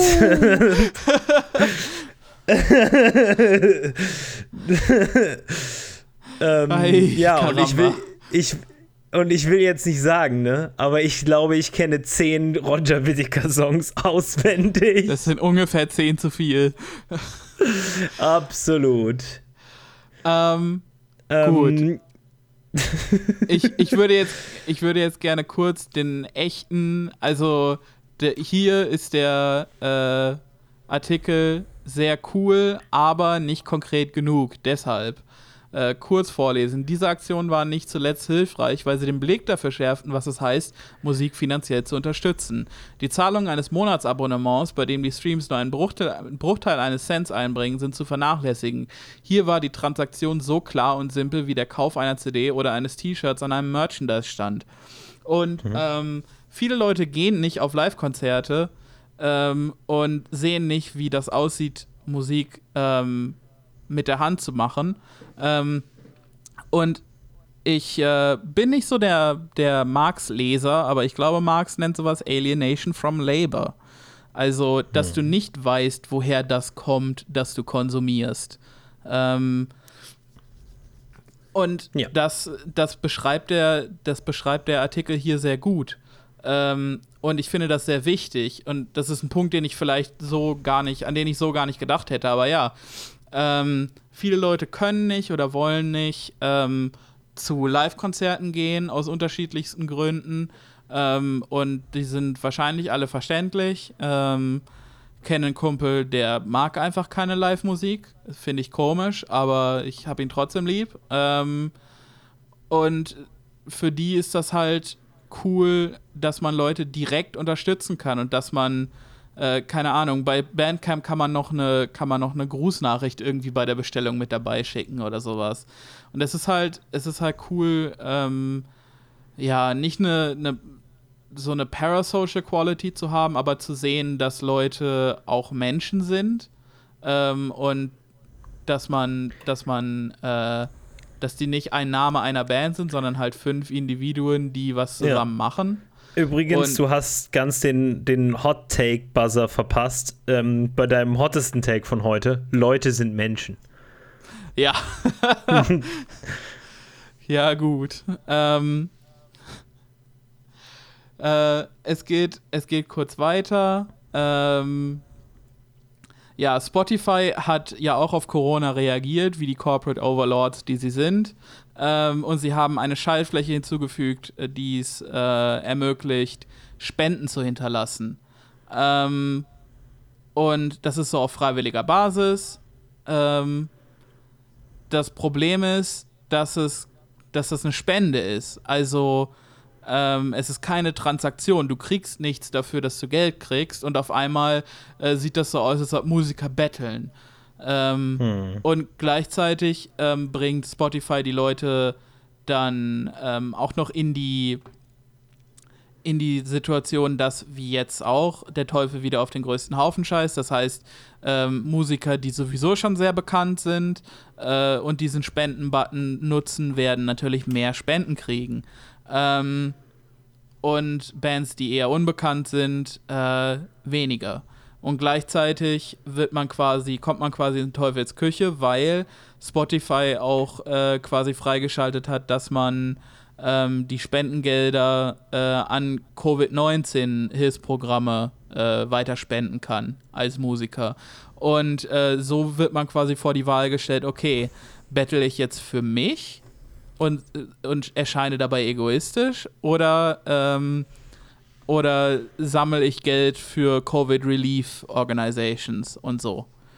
Und das ja, ist halt eine scheiß Situation, ja. weil klar, Leute, Leute, die äh, gegen Covid arbeiten und forschen, verdienen Geld, mehr Geld, als sie jetzt kriegen. Ähm, aber gleichzeitig muss man ja auch selber irgendwie einen Arsch am Kacken halten. Und egal wie rum man es dreht, ist es halt irgendwie scheiße.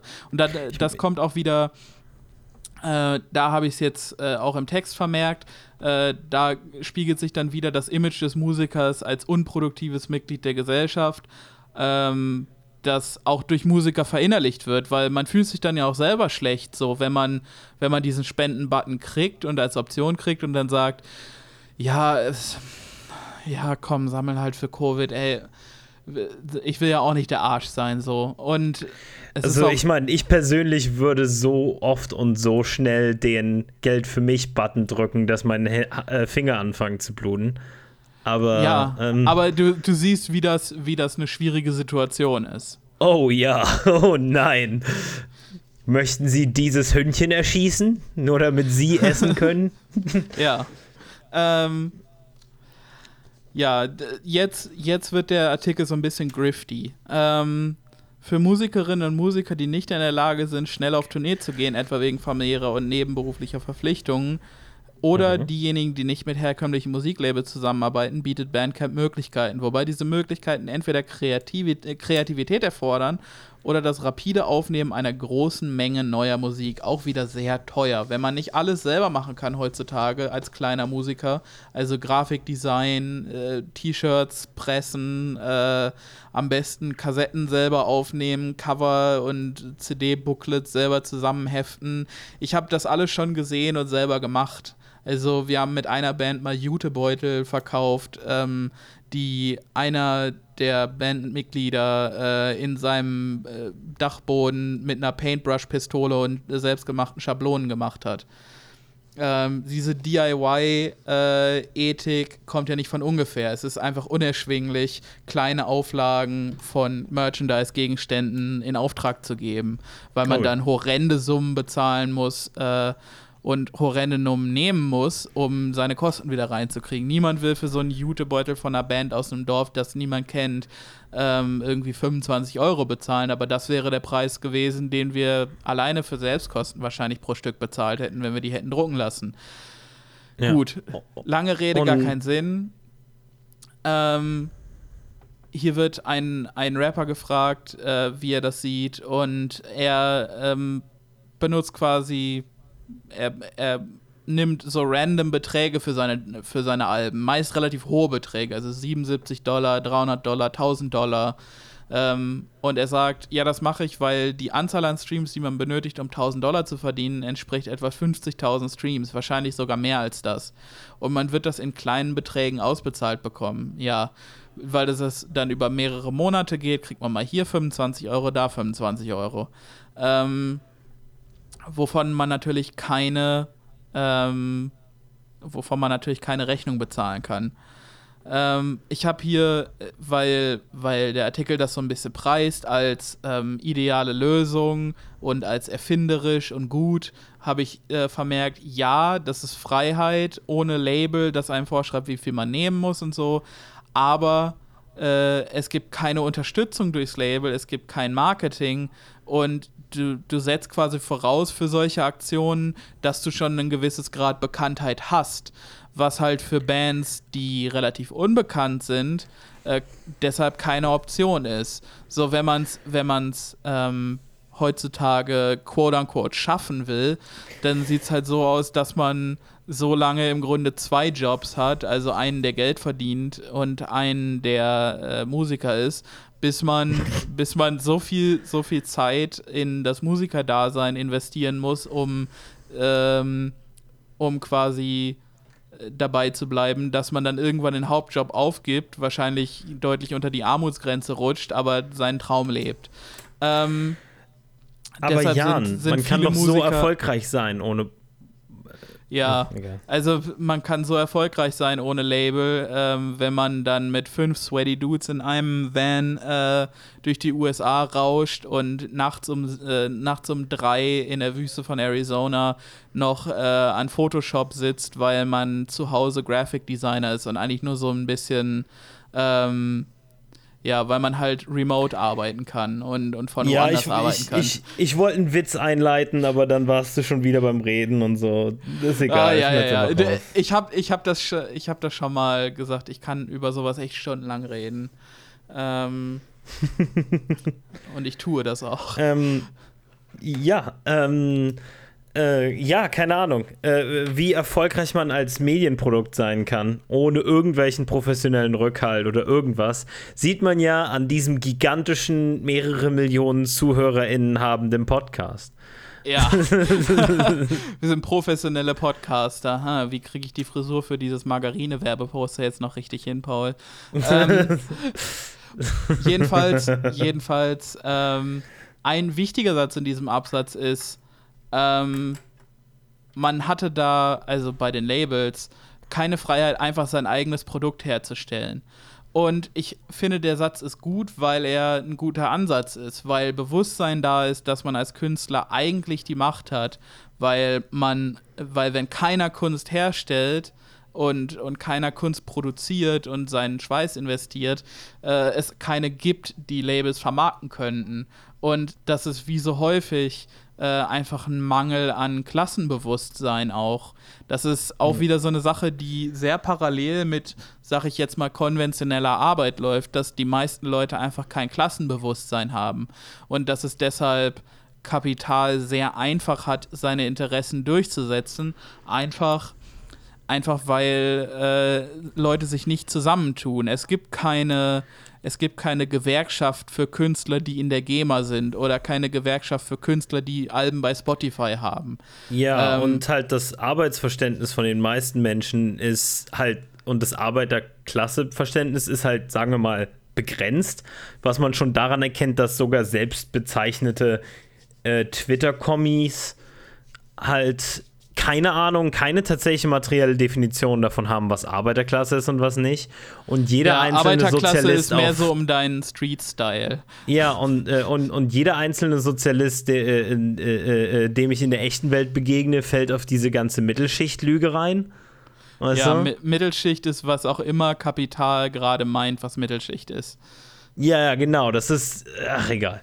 Aber ähm, äh, das Beste ist ja, dass halt die meisten Leute denken, dass irgendwie Arbeiter ist, wer irgendwie eine schwere Sache auf eine andere schwere Sache schlägt den ganzen Tag lang und sich dann am Ende des Tages kommt so eine Pfeife so düt und dann äh, setzt man seinen Schutzhelm ab, wischt sich den Schweiß von der Stirn und sagt, das war ein hartes Stück Sache auf eine andere Sache hauen. Jetzt ja. ab zu meiner Frau und zu meinen 1,5 Kindern. Und halt alles, was ja. da irgendwie nicht in diese Kategorie reinfällt, ist irgendwie schon, ja, es ist nicht, es ist ja, es kann ja nicht Arbeiter sein, weißt du? Du kannst ja nicht ja. Arbeiter sein, wenn du Student bist. Du kannst ja nicht Arbeiter sein, wenn du irgendwie, ähm, wenn du irgendwie nur einen Teilzeitjob hast oder so und dich durchluckst. Oder du kannst ja nicht ja. Arbeiter sein, wenn. Also es gibt so viele Leute, die im Prinzip exakt die gleichen Interessen haben wie du und ich und wie wir alle auch aber halt von dieser ganzen Sache ausgegliedert werden, weil sie sind nicht, sie sind nicht, ja, im Prinzip nicht episch genug für diese Gamer. Ja, ähm, und, und äh, ich, ich glaube, deshalb ist es äh, wichtig, dass man da die Definition vers versimplifiziert und einfacher macht. Ist ja vielleicht das einfachere Wort. Ähm, dass man einfach sagt, okay, ähm, du bist Arbeiterklasse, wenn du, ähm, wenn du ein bis drei schlechte Monate davon weg bist, auf der Straße zu sitzen. Und plötzlich tun sich, äh, explodieren Köpfe und es tun sich äh, Mengen an Arbeitern auf, die sich vorher vielleicht nie als sel selber als solche äh, gewähnt haben. Ähm, denn, denn die meisten Deutschen und die meisten Leute weltweit sind wahrscheinlich von dieser Definition mit eingeschlossen. Wir sind alle ein bis drei Monate ohne Einkommen davon weg, auf der Straße zu sitzen. Und wir alle leben Hand in den Mund. Und wir alle können uns nicht leisten, was anzusparen für ein Haus, weil wir zu viel Miete bezahlen. Und das haben Musiker mit Tischlern, mit Leuten in der marxistischen Stuhlfabrik ähm, zu, gemeinsam. Es ist wirklich es ist wirklich ähm, nur, nur eine Sache der Definition und eine Sache des Framings auch. Ähm, ich glaube, ich glaube, wie du schon gesagt hast, so Twitter-Kommis hängen da einfach ein bisschen zu viel mit der, mit der Nase ganz weit oben, aber trotzdem irgendwie in das Kapital drin, wo nur Arbeit, wo, wo irgendwie nur Arbeit ist, eine Sache auf die andere Sache zu hauen. Ja, und das ähm, Witzige ist halt, dass ähm, wo man, woran man halt auch erkennt, dass die auch das selbst nicht gelesen haben oder halt das nicht wirklich verinnerlicht haben. Weil auch Marx sagt nicht, Arbeit ist, wenn du Sache auf Sache schlägst. Nee, nee, das ist immer nur ein Beispiel. Also diese Stuhlfabrik ist, glaube ich, das, das große Beispiel, ne? Hm. Ähm, ja, und Leute, die äh, kurz zurück zum Artikel, bevor wir wieder abschweifen, denn ich habe schon die nächste Anekdote im, im Lauf. Ähm, Jedenfalls, es wird dann darüber geredet, über Once Upon a Time in Shaolin, das ist dieses Wu-Tang-Album, was sie irgendwie für 2 Millionen Dollar verkauft haben, was dann bei diesem Martin Shkreli äh, Farmer Bro gelandet ist. Ähm, bla bla bla. Und dann redet der Artikel über physische Tonträger, die wieder aller Erwartungen im digitalen Zeitalter an Bedeutung gewonnen haben. Und ja, prozentual geht das aufwärts. Nein, es ist nicht einen riesen Anteil an, der, an den gesamten Umsätzen. Das sind 2019 504 Millionen Dollar. Aber, und ich finde, das vergisst der Artikel hier so ein bisschen, ich, ich glaube, und das ist mein Hot Take, ähm, das ist nicht nur Retro und nicht nur cool, mehr Artwork, sondern auch, man hat etwas, man, man ist Eigentümer von etwas. Weißt ja. du? Ähm, in einer Welt, in der weniger und weniger einem selbst gehört, sondern alles irgendwie gemietet oder geleast ist oder man alles zu, von seinem Arbeitgeber zur Verfügung gestellt bekommt und dann hinterher wieder abgeben muss, ähm, ist es halt schön, etwas, und wenn es auch nur eine Schallplatte ist, zu besitzen und theoretisch mit ins Grab nehmen zu können. Eigentum, weißt du, vor, vor, Eigentum beruhigt einfach sehr. Ja, weißt du, ich, ich vorher war ich immer äh, äh, äh, der Nerd-Loser-Bitch-Sau ähm, mit meinen Schallplatten. Aber an, in, an, in, in, an dem Tag, an dem, an dem Leute feiern wollten, aber das Internet ist ausgefallen, ne? Wo sind sie hingekrochen? Studied the way of vinyl. ähm. Nein, nicht ähm, schon wieder Earth, Wind and Fire, aber ich habe so viel Earth, Wind and Fire. ja, und, und ihr, alle, ihr alle wisst, äh, dass ich ein riesen äh, Fan von Trash Future bin und die sind vielleicht die Leute, die mir diese Lektion am nächsten gebracht haben, dass selber etwas zu besitzen und Eigentümer zu sein äh, extrem wichtig ist und dass das Kapitalinteresse da genau gegensätzlich ist. Nämlich immer ja. mehr äh, quasi zu vermieten, weil dadurch der Einkommensstrom äh, gleich bleibt und gleich hoch bleibt. Denn, und ja. ich meine gehört zu haben, dass Marx sich das auch schon dachte, ähm, oh, die, ja. die Profitmarge fällt, weil irgendwann hat jeder einen Stuhl gekauft und äh, einem wachsen nicht mehr Ärsche, auf denen, äh, für die man dann mehr Stühle bräuchte. Also mhm. erfindet man geplante Obsoleszenz, irgendwann geht der Stuhl kaputt. Ähm, ja.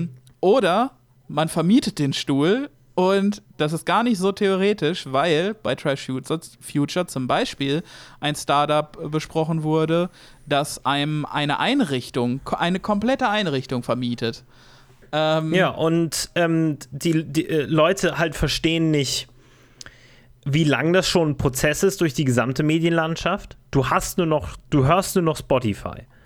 Ich ja, habe keine wenn, Musik gehört dir, wenn du nur Spotify hörst. Du, du hörst nur, du hörst nur Spotify-Musik, wenn ich irgendeine Empfehlung für einen Kumpel habe, die nicht auf Spotify ist, würde er sich die nie anhören. Gleiche mit Netflix wenn mich jemand fragt, hey, was ist eine gute Serie, die, du schau äh, die man schauen kann? Und ich sage, keine Ahnung, The Wire oder was weiß ich, weil ich ein, ja. wie gesagt, Bitch-ass Loser-Nerd bin, ähm, dann sagen die, gibt's nicht auf Netflix, existiert nicht. Weißt du? Äh, ja. und, und das mit Videospielen, das ist exakt derselbe Hoden. Das ist, äh, du, du kaufst, äh, du, du hast das Spiel nicht bei Steam, du hast eine Lizenz bekommen, dass solange Steam existiert, dass du das Spiel spielen darfst. Aber ja, noch die viel genau. krassere genau. Version davon ist der Xbox Game Pass. Natürlich besitze ich den, weil ich mir ausgerechnet habe, dass ich so und so viele Spiele spielen kann und das lohnt sich am Ende des Tages noch locker, ne? Äh, aber äh, aber ich besitze das ja nicht. Weißt du, irgendwann verliere ich ja. und, und auch meine, äh, und das Witzige ist jetzt halt auch bei Xbox Game Pass, ich habe vorhin schon drüber geredet, wie sich halt das komplett verändert hat, wie ich Musik wahrnehme, seitdem ich Spotify habe. Weißt du, dass ich sie weniger genieße, ähm, weniger zelebriere und mehr halt einfach neuen Kram höre. So, weißt du? Ja. Nicht zwangsläufig neu, aber auch neu für mich, weißt du? Und äh, ja. äh, äh, ähm, das eher so Fast Food ist. So dasselbe ist bei Videospielen. Bei dem, wenn ich wenn ich ein Spiel auf Steam spiele, dann spiele ich das irgendwie ne ein paar paar Stündchen. Ne? Bei Xbox Game Pass mache ich Sachen für 20 Minuten an und wenn die, wenn mir das nicht sofort gefällt, deinstalliere ich sofort wieder. Ja, und da bin ich bei Musik sehr schuldig. Also ich bin jemand, der absolut keine Geduld hat für, für Musik, die sich mir vielleicht eher mittelmäßig präsentiert. Ähm, also wenn ich Musik nicht sofort gut finde, höre ich sie im Regelfall auch nicht. Obwohl ich genau weiß, äh, dass meine liebsten Alben Alben sind, die ich am Anfang gar nicht so geil fand. Ähm, so ja, zum Beispiel ist bei mir genauso. Äh, Songs for the Deaf von Queens of the Stone Age. Als die Platte rauskam, war ich halt ein kleines Kind und ich habe das Video zu, zu äh, No One Knows oder so, ähm, äh, habe ich ähm, äh, keine Ahnung, äh, To Go With The Flow. Habe ich auf MTV gesehen und fand das irgendwie strange und kacke. Und dann irgendwie 15 Jahre später habe ich das Album entdeckt und habe es äh, zu Tode gefeiert, ähm, weil es einfach mein, geil ist. Meine, meine zehn liebsten Alben, Bands, was auch immer, sind alle sowas. Also ich kann mich erinnern, mein, mein Lieblingsband äh, sind Radiohead und Wilco. Und am Anfang fand ich von beiden Bands wirklich nur irgendwie drei Lieder gut. Aber die drei Lieder waren auf drei unterschiedlichen Alben. Das bedeutet, ich musste mir von Wilco uh, Being There besorgen, ich musste mir A Ghost is Born besorgen und Yankee Hotel Foxtrot. Und ich habe mir Yankee Hotel Foxtrot geholt, das Album, und habe den Anfang gehört und dachte mir, was zur Hölle ist hier los? Was ist denn das? Ich habe ein Rockalbum erwartet und auf einmal ist irgendwie ist alles statische Geräusche und merkwürdige, weißt du? Verzerrte, ja. weißt du? Und aber dann ist mir aufgefallen, oh wow, das sind Pop-Songs, aber die sind so ein bisschen dekonstruiert und, und, und, und also das ist eingängig, aber gleichzeitig irgendwie in, inspirierend so. Und, und, und das genau ist so bei Pavement, meinem Lieblingsalbum. Also derzeitig definitiv mein liebstes Album überhaupt, ist von Pavement Wowie Zowie ist ein Album, wo einfach wirklich ein Song teilweise nur irgendwie eine Minute dauert und die Ideen sind überhaupt nicht so wirklich durchdacht, aber es fühlt sich roh an und punkig an für eine Band, die halt bereits irgendwie äh, zwei Alben davor gemacht hatte, weißt du, und die bereits halt Chart-Erfolg so ein bisschen hatte, bringt ein Album raus, was wirklich so kreuz die quer ist, aber es enthält echt die besten Riffs von allen Pavement-Sachen. Es enthält die besten Melodien und, und die Texte sind super witzig und so. Halt, ich kann das rauf und runter hören. So ein super geiles Doppelalbum. Ich hätte das niemals, wenn heute äh, ähm, eine Band namens Pevamente ein Album rausbricht, das äh, Wow, Sasausa heißt, ähm, das ist italienische äh, äh, hast, hast, äh, Rockmusik, hast du mitgekriegt? Ja, ja. Ähm, dann würde ich dem niemals diese Chancen geben. Es ist einfach, wäre nicht drin. Ich würde sagen, äh, pff. Ja. so, so äh, bei, wenn du Musik konventionell kaufst, dann willst du halt auch dein äh, Vorsicht Marketingbegriff Return on Investment haben. Also du willst deinen Spaß dafür haben, dass du 15 Euro für eine CD ausgegeben hast. Aber, äh, aber eine andere Sache ist auch, wie, nicht nur wie höre ich selbst Musik, sondern wie teile ich Musik mit Freunden. So, ich kann mich noch erinnern, da, äh, weißt du, erstmal, du konntest natürlich CDs brennen oder Kassetten überspielen und so, aber meistens hast du dir auch nicht wirklich die Mühe gemacht. Weißt du? Sondern meistens hast du halt ja. dir erstmal ein Album von einem Kumpel ausgeliehen und erstmal ein bisschen das Album gehört oder so. Weil ähm, die Sache ist, CD-Rohlinge sind auch ein Preis und dann hast du deine extra Hülle für die, weil du hast diese CD-Taschen, die waren schon scheiße uncool. So, und da hast du einen riesen Stapel CDs und so ist ja alles nicht handlich. Und wenn du es dir auf die Festplatte tust, ugh, weißt du, das war alles so ein, nicht ja. besonders ästhetisch befriedigend. Aber auf alle Fälle, früher da hast du halt einem jemanden, ja, oh Gott, diese Podcast-Folge ist inzwischen einfach nur noch alte Männer äh, schreien Wolke an, oder? ähm, aber, aber es ist schon eine andere Art, mit der Musik zu interagieren, wenn ich halt einem, einem Kumpel zum Beispiel eine Playlist gemacht habe, halt ich bin mir jetzt zu 100% sicher, dass niemand von mir sich irgendwas anhört, was ich in einer WhatsApp-Gruppe oder auf Discord oder so empfehle. Halt bitte. Ich, ich, vers ich versuche es anzuhören, mhm. aber ich habe dabei genauso viel Geduld wie bei random Songs auf Spotify. Also ähm, ich. Bitte? Ich habe, ich, Entschuldigung, Jan, ich habe dich gerade nicht gehört. Was hast du gesagt? Äh, ich habe gesagt, ich gebe mir da Mühe bei Spotify, also bei Sachen, die du empfiehlst und die mir Freunde empfehlen. ähm, ja. Aber ich habe da im Regelfall, äh, ich versuche das anzuklicken äh, und nicht, es nicht zu vergessen. Ähm, und aber ich habe da genauso viel Geduld wie bei Random Songs auf Spotify. Also wenn das ich, ich skippe da zur Not mal durch, um alle Songparts mal gehört zu haben und sage dann so, ah, nee, also ich meine, ich meine das wirklich ernst. Also ich glaube, eine ideelle Form, was du von Musikkonsum könnte Raum für beides haben. Erstmal ein Raum, in dem man einfach Musik frei erkunden kann, weil das ein unglaublicher Vorteil ist, den wir vielleicht auch unterschätzen, weil wir damit nicht aufgewachsen sind. Weißt du? Mhm. Ähm, aber gleichzeitig definitiv auch das Verständnis, dass man eben genau weiß, wo kommt das Ei her?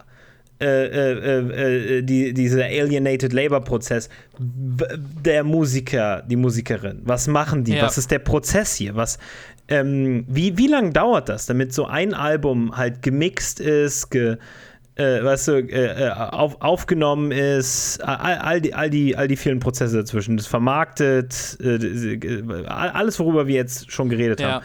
Und dass man halt auch einen Besitz haben kann, dass man auch tatsächlich einen einen Anteil an etwas haben kann. Und die Sache ist, die reden dann halt immer über Konzerttickets und Merch. Ja, gut, aber weißt du, wir haben bereits darüber geredet. Es gibt Millionen Gründe, warum man nicht auf Konzerte gehen kann. Ein triftiges ist zum Beispiel, dass ein Konzertticket irgendwie 80 Euro kostet und nicht in meiner Stadt ist.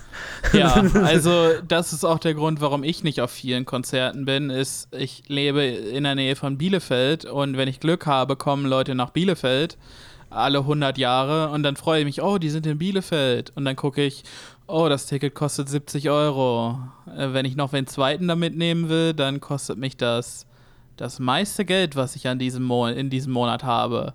Ähm, ja, äh, für mich war es wortwörtlich günstiger, anstatt halt auf das, äh, auf das Ticket für Berlin zu warten, konnte ich mir zwei Tickets für Wilco kaufen in Belgien also für zwei verschiedene Abende, die hintereinander liefen. Ja. Plus das Busticket. Ja, also lass, lass mich gar nicht erst anfangen, über Eventim zu reden. Die sind ja. auch äh, ja, das wirklich. War wegen Eventim, ja. Die gehören ins Gulag. Ähm, Absolut, ja. Ich habe einen Kumpel, der bei Eventim Scheiß arbeitet und es tut mir leid, Marius, aber ciao. ähm, äh, äh, und auch auf deren Scheißseite, weißt du, zu sein, während ein relativ bekannter Act gerade seine ersten Tickets verkauft, ist, ja. ist, ist, die, ist die nächste Nähe an. Weißt du, ich habe darüber geschimpft, wie anstrengend, also wie, wie irgendwie nervtötend das war, halt irgendwie erfolglos eine PlayStation 5 kaufen zu wollen. Weißt du, Eventim hat jeden einzelnen Tag ein PS5-Erlebnis. Ja, ja.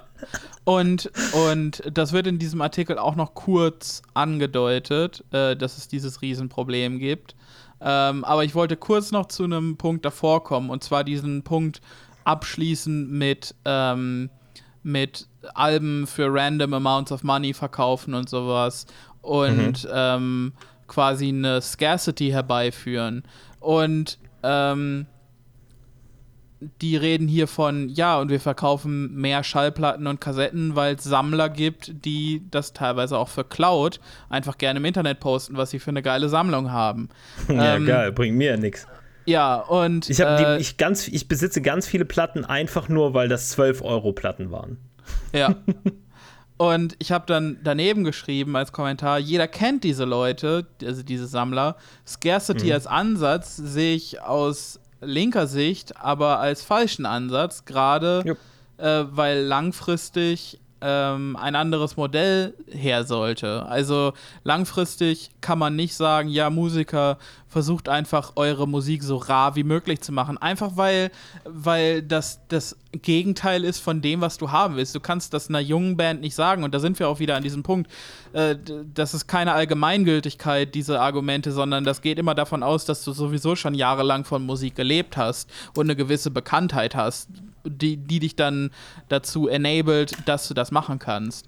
Ähm, Yeah, ja, und ja. und ähm, Scarcity als Modell ist halt Bullshit, weil jeder, weißt du, wenn ich einen geilen Song schreibe, dann will ich, dass jeder diesen Song hört und gut findet.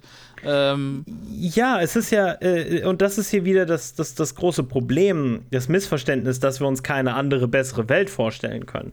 Weißt Ja. du, weil halt, Ja. dass jeder, jede, jedes einzelne Lied sofort zugreifen kann und einfach Kultur konsumieren kann. Das ist doch nichts Schlechtes. Das ist voll gut. Wie gesagt, das hat seine Neben, äh, also hat seine Nachteile und so und es verändert natürlich vor allen Dingen, wie wir jetzt sehen, tausendmal schon gesagt haben, die Art und Weise, wie man dann mit der Musik und, äh, interagiert. Aber das ist an sich total super. Es, es benötigt dann halt nur irgendwelchen Mechanismen, die dafür sorgen, dass Leute, die Arbeit machen, auch Geld dafür bekommen. Ja. Und hier kommen wir dann zu dem Punkt, wo auch Scalping äh, ein Riesenproblem ist. Genau wie andere vom Computer die Freischaltung der Verkäufe von Festivals-Tickets abwarten, Festival-Tickets abwarten, wartete ich darauf, dass die Verkaufslinks live geschaltet wurden. Da die Bandcamp-Seite von Dope, also ein Label, äh, wegen zu hohen Datenverkehrs zum Erliegen kam, war die Platte bereits ausverkauft, bevor ich mir ein Exemplar sichern konnte. Kurz darauf fand man sie bei eBay für bis zu 2000 Pfund. ähm, und ich habe da, Yep. ich hab da nur kommentiert, Scalping ist ein Riesenproblem, dem sich Händler äh, nur selten annehmen, siehe zum Beispiel PS5. Ähm, in, jeder, Hm, in jeder Art, wo physische Gegenstände verkauft werden, ist äh, Scalping mittlerweile ein Riesenproblem, eben weil Scarcity teils in Kauf genommen wird und teils wie hier äh, Teil der Marketingkampagne ist.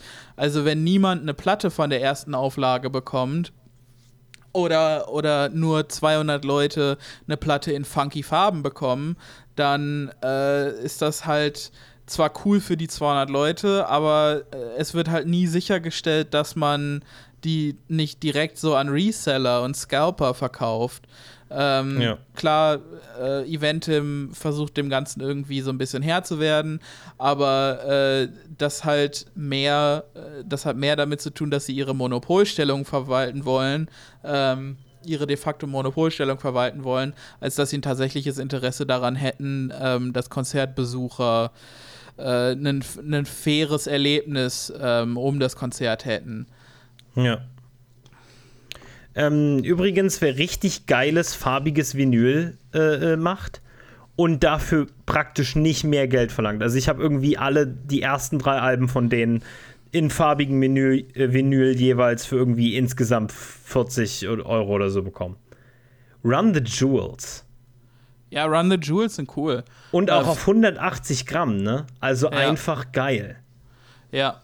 Und äh, Fjord habe ich auch, ich, ich meine, bis auf ein Album habe ich alle Fjord-Alben in Colored Vinyl. Ähm, und äh, die, das waren einfach Vorbestellerauflagen.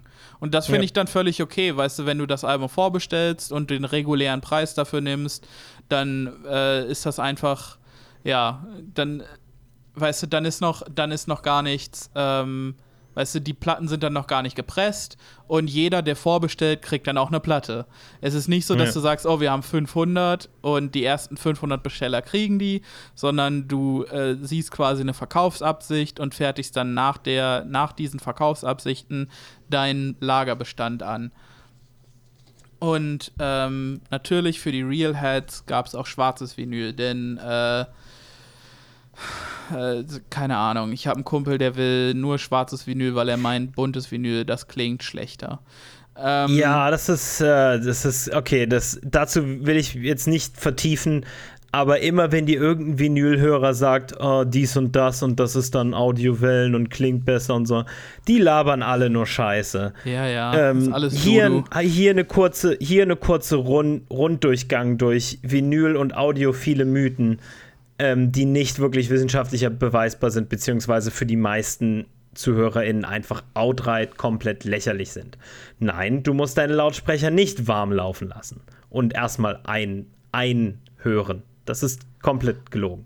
Nein, ah, es kommt nee, nee, an. ist äh, nee, tatsächlich für alle äh, äh, für, für, für alle Kopfhörer, die so handelsüblich sind, praktisch in allen Fällen bis auf beim ganz merkwürdigen äh, Konstellationen und Studio-Monitoren oder was auch immer, ist es komplett einfach widerlegt worden. Ähm, dann auch noch was, analoger Klang versus digital und so. Ein digitaler Klang, also ein analoges Signal lässt sich vollkommen verlustfrei in ein digitales umwandeln und wieder zurück in ein analoges umwandeln. Ja. Ist, ähm, äh, was, was dann, wenn ich da kurz reingrätschen darf, ja. was, was Leute bei Vinyl sagen von, ja, das hat diesen Vinylklang, ist, ja. ähm, ist drin, wenn man äh, die Musik quasi äh, speziell für das Vinyl mastert, weil das Medium Vinyl bestimmte Eigenheiten hat, auf die man ein spezielles ja. Mastering anwenden kann, um das auf Vinyl zuzuschneiden. Dann klingt das ein kleines bisschen anders wie das digitale Release. Aber äh, ja. bei den meisten Platten ist einfach das Master komplett gleich ähm, und die, die, die Unterschiede im Klang, die man dann vielleicht noch wahrnimmt, liegen dann mehr an der Anlage, auf der man das Digitale und das Analoge unterschiedlich hört, ähm, oder am Plattenspieler, als an der Platte selber. Ja. Und auch so, ein, auch so eine Scherzkeks-Sachen wie zum Beispiel, wenn es dann halt um Kompression geht und so und dann halt Leute sich streiten, ob sie lieber äh, äh, äh, halt unkomprimierte, weißt du, oder halt MP3 320-Bit Dateien hören. Es gibt praktisch niemanden, der, also oder nur sehr wenige Leute, die tatsächlich in einem Blindtest eine eine, eine hoch aufgelöste MP3-Datei unterscheiden können von einer FLAC-Datei oder einer Wave-Datei. Ähm, ähm, ich, ich, kann dir eine sichere Methode nennen. Ähm, und zwar ist das ab einer gewissen Lautstärke auf, ähm, auf PA-Systemen so, ähm, also auf großen Veranstaltungsanlagen, so dass, ja, na klar, dass das MP3s, ja dass MP3s irgendwann anfangen, in den Höhen so zu klirren. So ein bisschen, als ob man Geschirr, als ob Geschirr so rüttelt ähm, in, halt in den ganz hohen Höhen und das ist ziemlich nervig. Deshalb sollte man so als DJ oder auf Konzerten, wenn vor und nach dem Gig so ein bisschen Musik läuft, doch bitte möglichst irgendwie ein Lossless-Format verwenden. Aber ansonsten, so zu Hause auf dem MP3-Kopfhörer wirst du eine 320k-Bit nie von einer Wave oder einer FLAC unterscheiden können. Ja, ja. Ähm, es gibt tausend Mythen da. Es gibt zum Beispiel so Picture Disc klingen schlechter als und bei Picture Disc gebe ich manchmal vielleicht noch, ja, da gibt's aber so, so farbiges Vinyl von normalem Vinyl, das sind alles. Das, ja, das weil es wird das gleiche Material verwendet, aber nur unterschiedlich eingefärbt. Ja, es ist wortwörtlich, es ist alles, es ist so mythenbelastet und viel davon, also ist ja auch nur, weil halt Leuten mehr Scheiß verkauft werden muss, um dieses audiophile Nischenhobby am Laufen zu halten. ja. Ähm, ich wollte hier vielleicht zum hottesten Take dieses Artikels vorgehen. Ähm, und zwar wird hier kurz ein Beispiel genannt, wie man ja als Musiker trotzdem irgendwie Geld verdienen könne. Und zwar fragt man hier ähm, einen Rapper namens Zilla Rocker, ähm, äh, fragt man, wie er so Musik äh, nebenher verdient und er sagt, äh, Geld nebenher verdient und er sagt, für eine Fernsehsendung wollen, äh, wollen sie, also eine Redaktion oder so, dass ein Song so klingt wie Kid Cudi. Sie wollen aber Kid Cudi nicht 50.000 Dollar zahlen. Also zahlen sie einem hm. 5.000 Dollar, damit man einen ähnlich klingenden Song schreibt.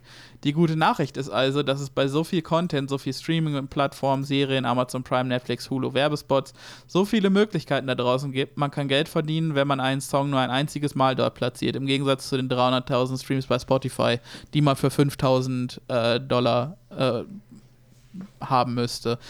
Und das ist einfach super problematisch. Erstmal ähm, gräbst du da Kid Cudi äh, 50.000 Dollar weg Das ist unsolidarisch. Ich meine, klar, Kid Cudi hat wahrscheinlich keine Geldprobleme, von denen wir wissen.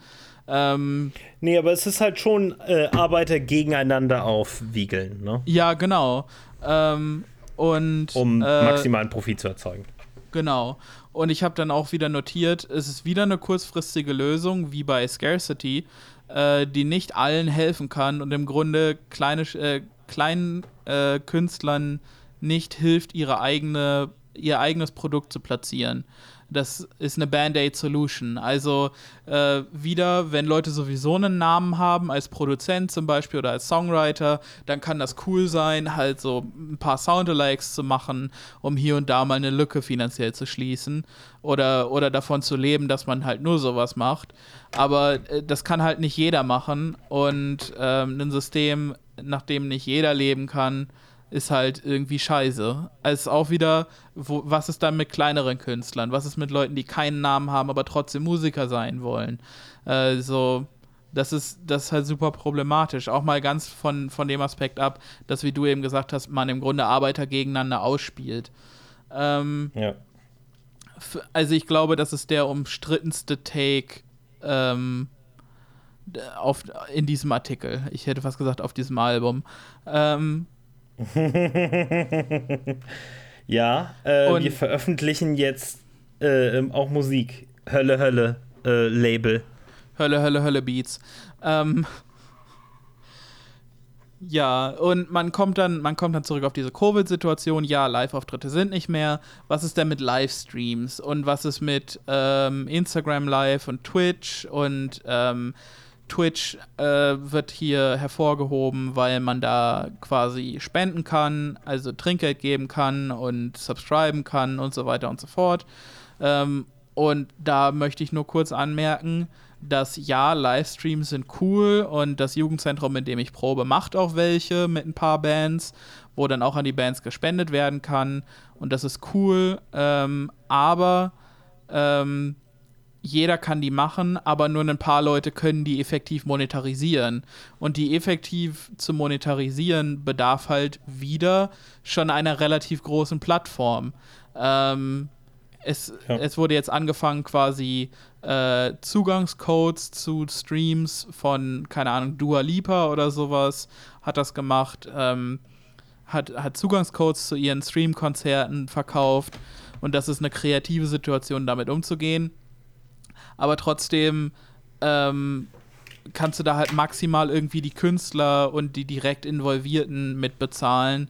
Ähm, und das wird nie so viel sein, also es sei denn, du gibst dir richtig Mühe, äh, es wird nie so viel sein, dass du, ähm, dass du damit den gesamten Rattenschwanz an Arbeitern bezahlen kannst, ähm, die hinter so einer Live-Show stehen. Denn ich glaube, und da, da schließt sich auch so ein bisschen der Kreis mit der aktuellen Lage, zum Beispiel um Interessenverbände wie, wie Alarmstufe Rot, die für die Veranstaltungsindustrie hier in Deutschland demonstrieren, wo es keine Gelder gibt. Das Problem ist, so eine Live-Veranstaltung passiert ja nicht, wenn fünf Leute sich ganz doll lieb haben, fünf Songs schreiben und dann. Ähm, dann auf die Bühne der Welt ziehen, sondern wer hat die Bühne gebaut, wer hat die Anlage dahingestellt, wer hat dafür gesorgt, dass überall Mikrofone stehen, wo welche sein sollen, wer hat die Kabel gezogen, wer hat das Licht aufgehängt, wer hat das äh, hingestellt, wo das Licht dranhängt. Ähm, ja. So, es gibt eine, eine Live-Show, äh, selbst in einem kleinen Maßstab, bedarf immer so zwischen 5 und 15 Leuten, äh, die, die äh, eine große Menge Wissen und Können haben, ähm, um das machbar zu machen. So, du kannst, selbst wenn du wie ich so ein bisschen Ahnung von Mischen und Musik hast, kannst du nicht von der Bühne effektiv deinen eigenen Gig mischen. Das heißt, du brauchst immer einen zweiten Engineer, einen zweiten Mischer, der am Mischpult steht und seinen Job macht. Und jede Amateurband kennt die Situation, die passiert, wenn da jemand steht, der seinen Job nicht macht. Ähm, oh, Opa schon. Chaos ensues. ähm, ähm, ich habe mal übrigens beim Mischen, aber immer eine geile, geile äh, Anekdote. Ich, ich habe beim Mischen übrigens ähm, kenne ich Kumpels äh, äh, äh, und einer von denen meinte mal, dass, äh, dass jeder äh, so, pro, so, so, so semi-professionelle so Konzertmischer halt ein, zwei Regler hat an seinem, an seinem Board, die gar nichts machen. Ja, ja, ja, ja, ja, kenne ich. Ähm, äh, äh, äh, weil, wenn äh, irgend so ein Snob-Künstler sagt, oh, also dieses, oh, das klingt jetzt aber gerade, no, also, dann kannst du ein paar Mal an deinem Nichtsregler drehen und dann sagt er, oh, viel besser, danke. Ja, ja, ja, das ist ein Klassiker. Also, ähm, als ich, als ich noch jung war, da war ich so in der 10. Klasse, also 15, 16, ähm, habe ich mal ein äh, Konzert gemischt, wo Pimpulsiv gespielt haben. Das war äh, 2009 oder so, also vor Trailer Park. Und wer damals bei Pimpulsiv war, war äh, Timmy Hendrix, der jetzt mit Trailer Park relativ bekannt ist. Jedenfalls, äh, Timmys Produzent Biet ähm, hat, äh, hat dann dieses Konzert mit angesehen und gemeint, äh, äh, diesen Bubi, dem zeige ich mal, wie man mischt. Und hab mir dann äh, falsch rum vorm Mischpult stehend, hat er mir einfach aus Mischpult gepackt und an irgendeinem Regler gedreht, der Gott sei Dank nichts gemacht hat. Ähm, und und äh, ich guckte ihn nur so ganz verdattert an, weil wenn man so jung ist, dann hat man sowas noch nie mitgemacht. Heute würde ich ja. Tim einfach eiskalt sagen, dass er sich mal verpissen soll. Und Biet, Biet, solltest du das hören, ich weiß, wo du wohnst, verpiss dich. Ähm. Übrigens alle von Trailer Park richtige Hurensöhne. ähm, das dachte ich mir fast. Jedenfalls, Aber ich Harz, auch Harzhäuser sind geiler. Äh, ich habe auch übrigens durch diverse halt Bekannte, die irgendwie Interviews machen oder so, praktisch zu fast jedem einzelnen so, so semi-berühmten deutschen Künstler eine Story, was das für Arschwichser sind. Ja, es ist halt wirklich schlimm. Und ähm, die, die schlimmsten Diven sind wohl immer Schlager. So. Ja, also die kommen halt auch noch aus so einer Welt, wo dieses Star-Image noch so richtig wie in den 50ern ist. Ja, weil, ja. weil Schlager wie aus den 50ern ist. Das ähm, ist richtig. Ja, jedenfalls, der Autor wünscht sich hier, ähm, dass Streaming-Konzerte neue Normalität werden können und, und äh, quasi, quasi auch Teil der Live-Kultur werden können. Und ich sage, ich bin ein Purist und hoffe, dass Streaming vielleicht zusätzlich kommt, aber Konzerte mhm. deshalb nicht wegfallen, richtige Konzerte. Oh ja. Ein Hybridmodell. Ich meine, warum würdest du auch, ähm, weißt du, nur, zum Beispiel, ne, ähm, nur weil es äh, ähm, ein Paintball-Simulator 2020 gibt, heißt das nicht, dass du nicht auch noch mal Bock hast, mit den Jungs zusammen Paintball zu spielen.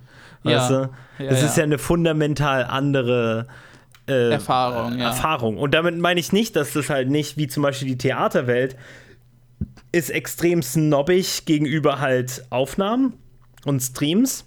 Ja.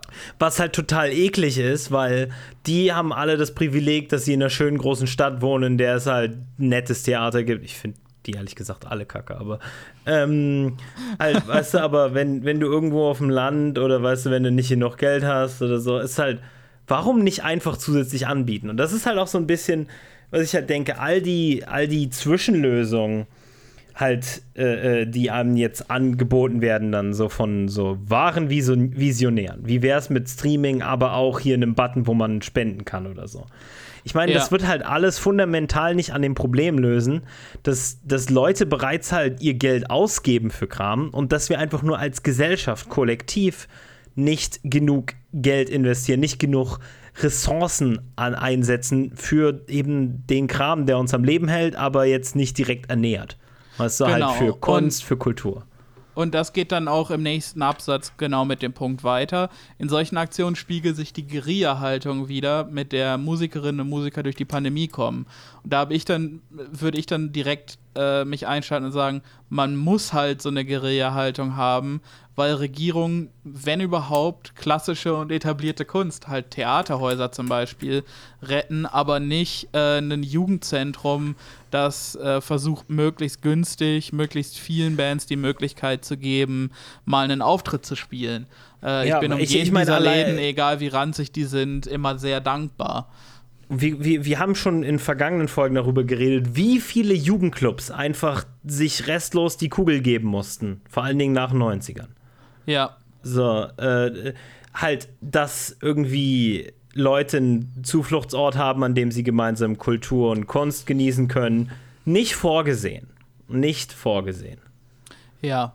Und ähm, wo wir gerade bei schließenden Läden sind, man hat hier dann mit, äh, mit Leuten geredet, die ähm, Plattenläden haben und die fragen dann auch, ähm, wer, also wenn, wenn jetzt äh, in den USA Läden wieder aufmachen können, ähm, werden die sich erholen, werden die sich halten können. Ähm, wenn 50% der Läden, an die mein Vertriebshändler verkauft, äh, wird hier gesagt, in den nächsten anderthalb Jahren schließen müssen, äh, sind wir alle in großen Schwierigkeiten. Und ja, so kleine Plattenläden sind halt cool, auch wenn sie jetzt nicht unbedingt der Ausdruck des Antikommerzes sind, aber so kleine Plattenläden sind cool und, und einflussreich für lokale Musikszene, weil die halt ein Ort sind, wo man sich treffen kann, für, um, um Gleichgesinnte zu finden. Und gerade in den USA finden viele Shows auch in Plattenläden statt. Ähm, und ähm, ich, soll, ich, soll ich mich outen? Ich hasse, also nicht ich hasse, aber ich finde kleine Plattenläden irgendwie scheiße. Ich werde die sind ich, oft auch richtig scheiße. Also gerade hier ja, in Deutschland. Halt, es, es, gibt ein paar, die dann immer ganz lieb sind und so und wo man halt, oh, hier sind auch ein paar halt bezahlbare, gebrauchte Sachen, wo ich halt so halt gerade in Berlin, wenn halt auch Leute mehr Sachen halt im Verbrauch, also im, im Gebrauchtmarkt halt auf der Fläche sind, also wo man dann auch zum Beispiel ja. japanischen Pop aus den 80ern kaufen kann und das ist nicht wirklich teuer, weil man halt viel reingespielt bekommt. Aber in, in Dresden, wo ich zum Beispiel gerade wohne, ist jeder einzelne von den kleinen Plattenläden irgendwie, da sitzt so ein richtig ekelhafter, langhaarig triefender Snob da und ja. probiert hier eine Erstveröffentlichung von vor fünf Jahren für 40 Euro zu verkaufen und, ja, und, ja. und, und, und be, be, beäugt dich so, wenn du, wenn du halt auf den Preis guckst und dir denkst, naja, so viel ist mir das auch nie wert. Und ja. wortwörtlich, dann gehst du rüber in Müller und kannst dir von dem Preis drei Platten kaufen. Ja. Also es, die haben auch eine äh, bessere Auswahl. also ja. nicht eine bessere im Sinne von ich glaube, halten. Ich, äh, aber die haben zumindest neue Veröffentlichungen. ich, ich, glaube, viele Leute haben, wie wir, schon mal eine zu teure Platte gekauft ähm, von einem dieser Läden, wo irgendein Typ, der vor 50 Jahren mal, dem vor 50 Jahren lange Haare mal gestanden haben und er es deshalb seit 50 Jahren so beibehält, ähm, sitzt und einen schon beurteilt, wenn man nur reinkommt. Ähm, ich habe ich hab dann hier nur kurz zu dem Punkt vermerkt, dass äh, diese, selbst wenn diese Läden jetzt zumachen, die Läden, die vorher rentabel waren vor der Krise, ähm, von, von Leuten mit Kapital äh, wieder aufgemöbelt werden und äh, dass das Teil von noch kälterem, noch herzloserem Kapitalismus wird. Es ist genau wie, genau wie mit großen Konzertlocations, so kultigen Sachen in Berlin zum Beispiel, wie, äh, keine Ahnung, das SO36. Ähm, ja, die ähm, stehen, stehen kurz vor der Pleite, aber natürlich wird mhm. der Name weitergetragen von irgendwem, der das Geld hat, aber nicht die Absicht hat, das so weiterzuführen, wie es früher geführt wurde. Ähm, mhm. Und das ist halt, weißt du, die, die Kulturlandschaft wird sich davon nicht erholen, weil viele Sachen, die sowieso äh, wirklich auf dem Zahnfleisch funktioniert haben, irgendwie mit allen Hühneraugen zugekniffen, äh, werden dann halt entweder schließen oder nachdem sie geschlossen wurden, unter gleichem Namen von irgendeinem Ghoul wieder eröffnet, der nur Geld daraus ziehen will. Ja, und, ähm, und, und dann unterm Strich und halt auch, das ist zwar zynisch, aber das ist halt so mit diesem ganzen halt, oh, kleines äh, äh, Unternehmen-Gesülze. Äh, Aber für Angestellte ist es häufig Rille, ob das jetzt so eine Riesenfirma ist oder eine winzig kleine Firma. Bizarrerweise ja. im Gegenteil, es ist häufig sogar besser, wenn du in einer größeren Firma angestellt bist. Äh, ähm, äh, weil kleinere Arbeitgeber einen häufig, häufiger damit wegkommen zu bescheißen. Ja, also weil die halt auch so, weil die halt auch so Hundeaugen machen können und sagen, oh, aber sonst müssen wir schließen. Ähm, ja, und dann nicht so, ja, Bitch, bezahl mich. ja. Ansonsten schließe ich gleich hier. ja. Und den letzten, den letzten Absatz des Artikels, und ich glaube, damit können wir dann gleich auch aufhören, ähm, würde ich kurz noch vorlesen, um da zwei Sachen zu sagen. Diese Aussichten sind beängstigend für Labels und Musikerinnen und Musiker. Labels? Nochmal von vorne. Diese, diese Aussichten sind beängstigend für Labels und Musikerinnen und Musiker, äh, die jahrelang mit auskömmlichen Margen überlebt haben. Äh, und ich habe mhm. hier gleich markiert, überlebt ist hier äh, the operative word. Also das macht hier viel Heavy Lifting. Ähm, diejenigen, die schon immer hart für ihr Stück vom Kuchen kämpfen mussten, bringen die nötige Erfahrung mit, um die schlimmsten Zeiten zu überstehen. Äh, sehr optimistisch, wie ich hier anmerkte. Äh, was ist mit Nachwuchs, was ist mit Experimenten, siehe oben. Ähm, mhm. wo das schon mal besprochen, wo der Artikel selber quasi das Argument gemacht hat, ja, aber was ist mit Leuten, die, äh, die nicht so bekannt sind mit Streaming und so. Ähm, ja. Äh, um die schlimmsten Zeiten zu überstehen und viele Musikfans haben ihren Teil dazu beigetragen. Dennoch hat Covid-19 ein System aufgedeckt, das diejenigen, die nicht in der obersten Liga spielen, verwundbar und ungesichert zurücklässt. Solange die strukturellen Probleme nicht gelöst sind, werden viele Musikerinnen und Musiker aus der Branche verdrängt werden und das wird in der Musikkultur einen unerbittlichen Schaden hinterlassen. Und ich möchte jetzt kurz ab von der Musik gehen und auch über die Leute reden, die Musik möglich machen. Und zwar nicht äh, die, die äh, Genies und, und Knöpfchendreher hinter Mischpult unbedingt, ähm, sondern einfach über Leute, die Kräne fahren, über Ingenieure, die Statik überprüfen äh, für Konzertaufbauten, für Rigger, die den ganzen Tag in so einem, in so einem äh, Klettergeschirr rumhängen und Sachen an Aluminium-Trusses dran äh, schrauben das sind alles und unfassbare Knochenjobs. Ja. Und die sind, die sind äh, diese ganzen Leute, die hinter der Bühne stehen und Auftritte Catering. ermöglichen. Ja, Catering. Catering Leute äh, vergessen, wie viel scheiß Arbeit Catering ist. Catering, Maske, Hairstylists, äh, Kostümleute, bla bla bla. Die Liste geht weiter und weiter und weiter. Ich würde sagen, für bei, bei einem durchschnittlichen Rockkonzert für für jede Person, die auf der Bühne steht, gibt es, äh, gibt es irgendwie zehn Leute, die äh, versucht haben, das irgendwie möglich zu machen. Also bei so einem Konzert, das in so einer Indoor-Arena stattfindet oder sowas, ist, äh, arbeiten da wahrscheinlich 50, 60 Leute nur jeden Abend, um diesen, diese Veranstaltung möglich zu machen. Ähm, und die haben halt zumeist jetzt mit diesen Streaming-Konzerten ihren Job verloren. Und äh, die sind häufig, ähm, die sind häufig selbstständig. So Toningenieure sind selbstständig oder haben ein Studio, wo laufende Kosten anfallen. Ähm, oder oder so, so Leute wie ein Kumpel von mir, der, mit dem ich früher in der Schule schon an PA gearbeitet habe, der hat nach, der, nach dieser AG, in der ich mit ihm war, eine Ausbildung zum Veranstaltungstechniker gemacht. Der ist, der ist nur halbtags irgendwo angestellt ähm, und die, die andere halbe Stelle arbeitet er halt alleine. Das heißt, er hat im Moment nur die Hälfte seines Einkommens, wenn er nicht so, sowieso schon gekündigt wurde. Und das ist halt das Schicksal von vielen Leuten, über die niemand redet oder über die man nicht, an die man nicht sofort denkt, wenn man sagt, oh, die Veranstaltungsbranche, dann denkt man ja, äh, es ist das nächste Nena-Konzert in äh, Bad Salzuffeln fällt aus. Ähm, sondern Aber es ist ausgefallen, Jan, und manche von uns leiden. ja, ja, vor allen Dingen, vor allen Dingen die 15 Leute, die dann hinter der Bühne irgendwie Sachen aneinander denn ich, schrauben. Denn ich habe nur von dir geträumt. Irgendwie, irgendwann. Ja, die ist jetzt auch so eine Aluhutfrau übrigens. Ach ja, ach Mensch. Aber das, die war ja schon immer so wubu, also. ja, ja, ja, die war schon immer irgendwie durch. Ähm, ja. ja, also wie gesagt, es geht nicht nur um Musiker, sondern um die Wurst. Also. Ja, es ist ein, es ist ein Riesenhaufen Scheiße, den wir da einfach komplett ignorieren. Einfach nur, weil, ne, äh, wir den ignorieren sollen. Weil die Industrie primär halt auch eben Geld macht für eben einige wenige, wie alle Industrien ja, auch. Aber die äh, Musikindustrie hat den riesengroßen Vorteil, dass ganz viel einfach dadurch funktioniert, dass die das sehr, sehr gerne machen.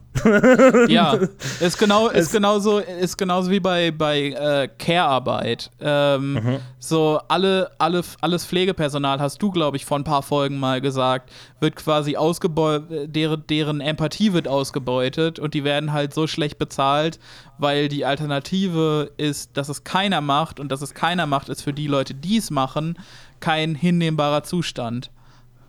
Ja, weil du machst das ja explizit, weil, also äh, so wie halt die, äh, die, die, die Pflegeindustrie halt davon lebt und im Prinzip äh, von der Empathie von Menschen lebt und mehr oder weniger unsere Gesellschaft permanent austestet. Momentchen mal, was sind die Grenzen menschlicher Empathie?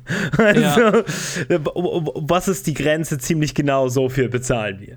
So, also ziemlich ist es halt auch so bei Musik und Kunst. Weißt du, wie äh, der, der Prozess der Alienation, des, des, des, äh, der Entfremdung von Arbeitskraft, so, das ist ja bewusst. Das ist ja, damit dir nicht auffällt, dass es irgendjemand gemacht hat. Das, damit dir nicht auffällt, wie viele Jobs und wie viel Geld daran hängt. Äh, ähm, äh, äh, das ist ja alles sehr bewusst und letzten Endes, ich weiß, dass der Artikel das nicht als, ne, als, als Aufgabe hatte, weil das ist wichtig, auch mal einfach nur darüber zu schreiben, dass ne, die Welt Fakt ist und die Sache halt Hölle ist. Ne? Wir machen einen Podcast drüber. Ja. Aber es ist halt immer wichtig zu erwähnen, dass, und, und es ist immer wichtig, das als, als, als Chance zu nutzen, dass etwas, was Leuten so am Herzen liegt, wie Kunst, ähm, dass man halt auch einfach versteht, dass der ganze Saftladen nur funktioniert, also nur auf Dauer funktioniert und nur zufriedenstellend funktioniert, wenn wir tatsächlich irgendwie revolutionär irgendwas an unserem System verändern. Es ist, es ist eigentlich die beste, die, die beste Methode, um dann zu sagen, guck mal, der ganze Kram, ähm, den, den, den, den, den du heute äh, halt un, uns, äh, un, unseren wunderschönen, gut aussehenden, ähm, intelligenten ZuhörerInnen äh, vorgetragen hast, ähm, halt all das, ist, all das hat all das hat keine Zwischenlösung.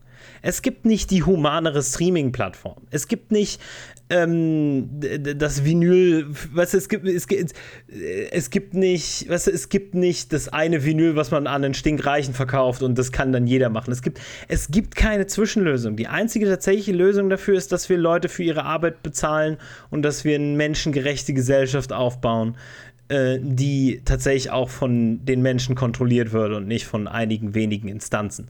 So, weißt du? Menschengerechte Gesellschaft? Nani? ja, ich meine, natürlich ist das dann nur so leere Phrasen, aber ja, ähm, wenn du Kunst magst und auch vielleicht mal darüber nachgedacht hast, halt selbst Kunst zu machen, ja, auch, weißt du, ich meine, natürlich jeder, der irgendwie atmet, äh, äh, ist in meinen Augen halt an, an, an, an, an, an, an, einem politischen Wandel interessiert, wegen sehr viel anderen Sachen als nur Musik. Ich dachte, ne? jeder, der atmet, ist ein Kunstwerk. Dann hätte ich, glaube ich, ich glaube, erstmal rasiert. jeder, der atmet, ist ein Kunstwerk, ganz genau. Ähm, Nee, aber äh, äh, Musik und Kunst, das liegt den Leuten am Herzen. Das bedeutet, das ist eigentlich eine Methode, um zu sagen, guck mal hier, das funktioniert alles nicht und du magst es doch. Du magst auf der Arbeit nicht beschissen werden, du magst äh, äh, nicht deinen Kindern erzählen müssen, erklären müssen, was Korallen mal waren. Ne? Das ist natürlich alles primärere Faktoren. Aber natürlich möchtest du auch halt, dass es den KünstlerInnen gut geht, die du gerne hörst. Also du äh, äh ja weißt du, äh, äh, äh, wir, wir wollen ja nicht alle irgendwann mal halt Juicy Gay an, an der, an der Müllerkasse treffen. So. Nichts gegen Leute, die an der Müllerkasse arbeiten, aber. Nee, aber das, das widerspricht halt dem Image, das man hat von Juicy Gay, dem Rapper. Ähm, das halt so, so, es, ist, es gibt da einfach einen unüberbrückbaren Gegensatz, nämlich dass man auf der einen Seite im Rap halt Geld und Erfolg als zentral darstellen muss und auf der, auf der anderen Seite, dass es äh, für so mittelbekannte Rapper wie Juicy Gay, die dann nur auf dem, auf dem deutschsprachigen Markt bekannt werden, ähm, mhm. einfach kein Geld gibt. Ähm, ja, aber selbst das, aber weißt du, dass zum Beispiel, hm? dass zum Beispiel so Leute, auch bekannte Rapper wie Kolle, also Kollega, ähm, mhm. so, so Grifts angefangen haben, wo sie jetzt Mitgliederbeiträge von irgendwelchen Leuten nehmen. Das macht er nicht, das macht er nicht, damit er noch mehr Geld hat.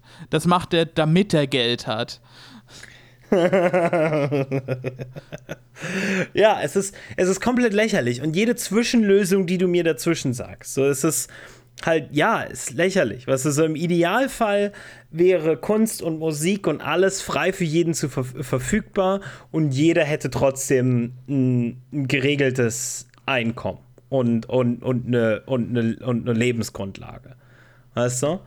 Äh, Ja. äh, äh, weil Copyright scheiße ist. Weißt du, weil Ja. wie viel geiler wären Filme, wenn Leute einfach Musik verwenden könnten. Weißt du? So. Ja. Aber, äh, aber diese Welt gilt es halt vorzubereiten. Aber wir können diese Welt nur vorbereiten, auch nicht mit Zwischenlesungen wie Spotify, aber diesmal ein bisschen humaner. Nee, diese Welt müssen wir eben auch halt revolutionär vorbereiten. Und diese Welt müssen wir vor allen Dingen mit Propaganda vorbereiten. Wenn du denkst, es ist halt irgendwie, aber hier, guck mal, hier gibt es ein bisschen mehr, hier gibt es Bandcamp hat einen Rabatttag. So, nee, nee, du, das ist halt tatsächlich, ne, die tatsächliche Befreiung von ArbeiterInnen ist, ist nicht ne, mit sowas geklärt so und auch nicht mal vorbereitet. Ja, und ich glaube damit, das können wir gut so stehen lassen als Ende der Folge.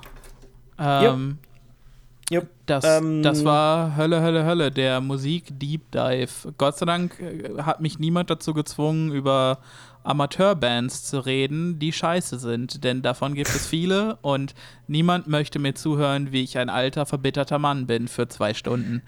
Ja, weißt du, äh, ihr müsst euch das so vorstellen. Da sind irgendwie 16-Jährige auf der Bühne, die halt einfach Spaß haben, sich gegenseitig breit angrinsen und sagen: Ach, guck mal, Leute, wir sind auf der Bühne, ist das nicht cool? Oh, und die haben den schönsten Tag ihres Lebens und Jan steht daneben und ist nur so: "Ja, das ist Scheiße, das stinkt, das ist Kacke, ja. Ja, wer scheiße ist, der soll sich halt verpissen. So, Weißt du, die sind so: Guck mal, Mama, ich geht zurück in eure. Garage. Nee, also. Die haben den Tag. Es, es gibt ein bisschen fundiertere Rants dazu, aber die mache ich dann an einem anderen Zeitpunkt. Kommt auf den Discord und fragt mich danach. Äh, Ja, Link kommt ist auf in der den. Beschreibung. äh, kommt auf den Discord und redet mit uns und so, macht Sachen mit uns, ähm, weil wir sind gerade noch so absolut winzig klein, äh, dass ihr jederzeit äh, einfach, ne? Es gibt, Das ist so, als ob ihr in unser Wohnzimmer kommen könntet und äh, euch auf unsere Couch setzen könntet und mit uns reden könntet. Ja, nur halt nicht, weil ähm, äh, euch Dreckspatzen lasse ich nicht auf mein Sofa. Pa Paul hat diese Couch, äh, die wohl mit Plastik bezogen ist, damit das Sofa nicht dreckig wird. Hast du deine Straßenhose noch an, Kind, Mensch? Paul wird nur nackt gesessen und geduscht. das ist diese ostdeutsche Freikörperkultur. Ja, ähm, nee, aber äh, was ihr auch machen könnt, ist, falls ihr verhindern wollt, dass wir einfach wöchentlich, oder speziell mehr Jan, wöchentlich Arbeit macht, ähm, ohne dass wir dafür jemals Geld bekommen werden, ist, indem ihr den Podcast weiterempfehlt.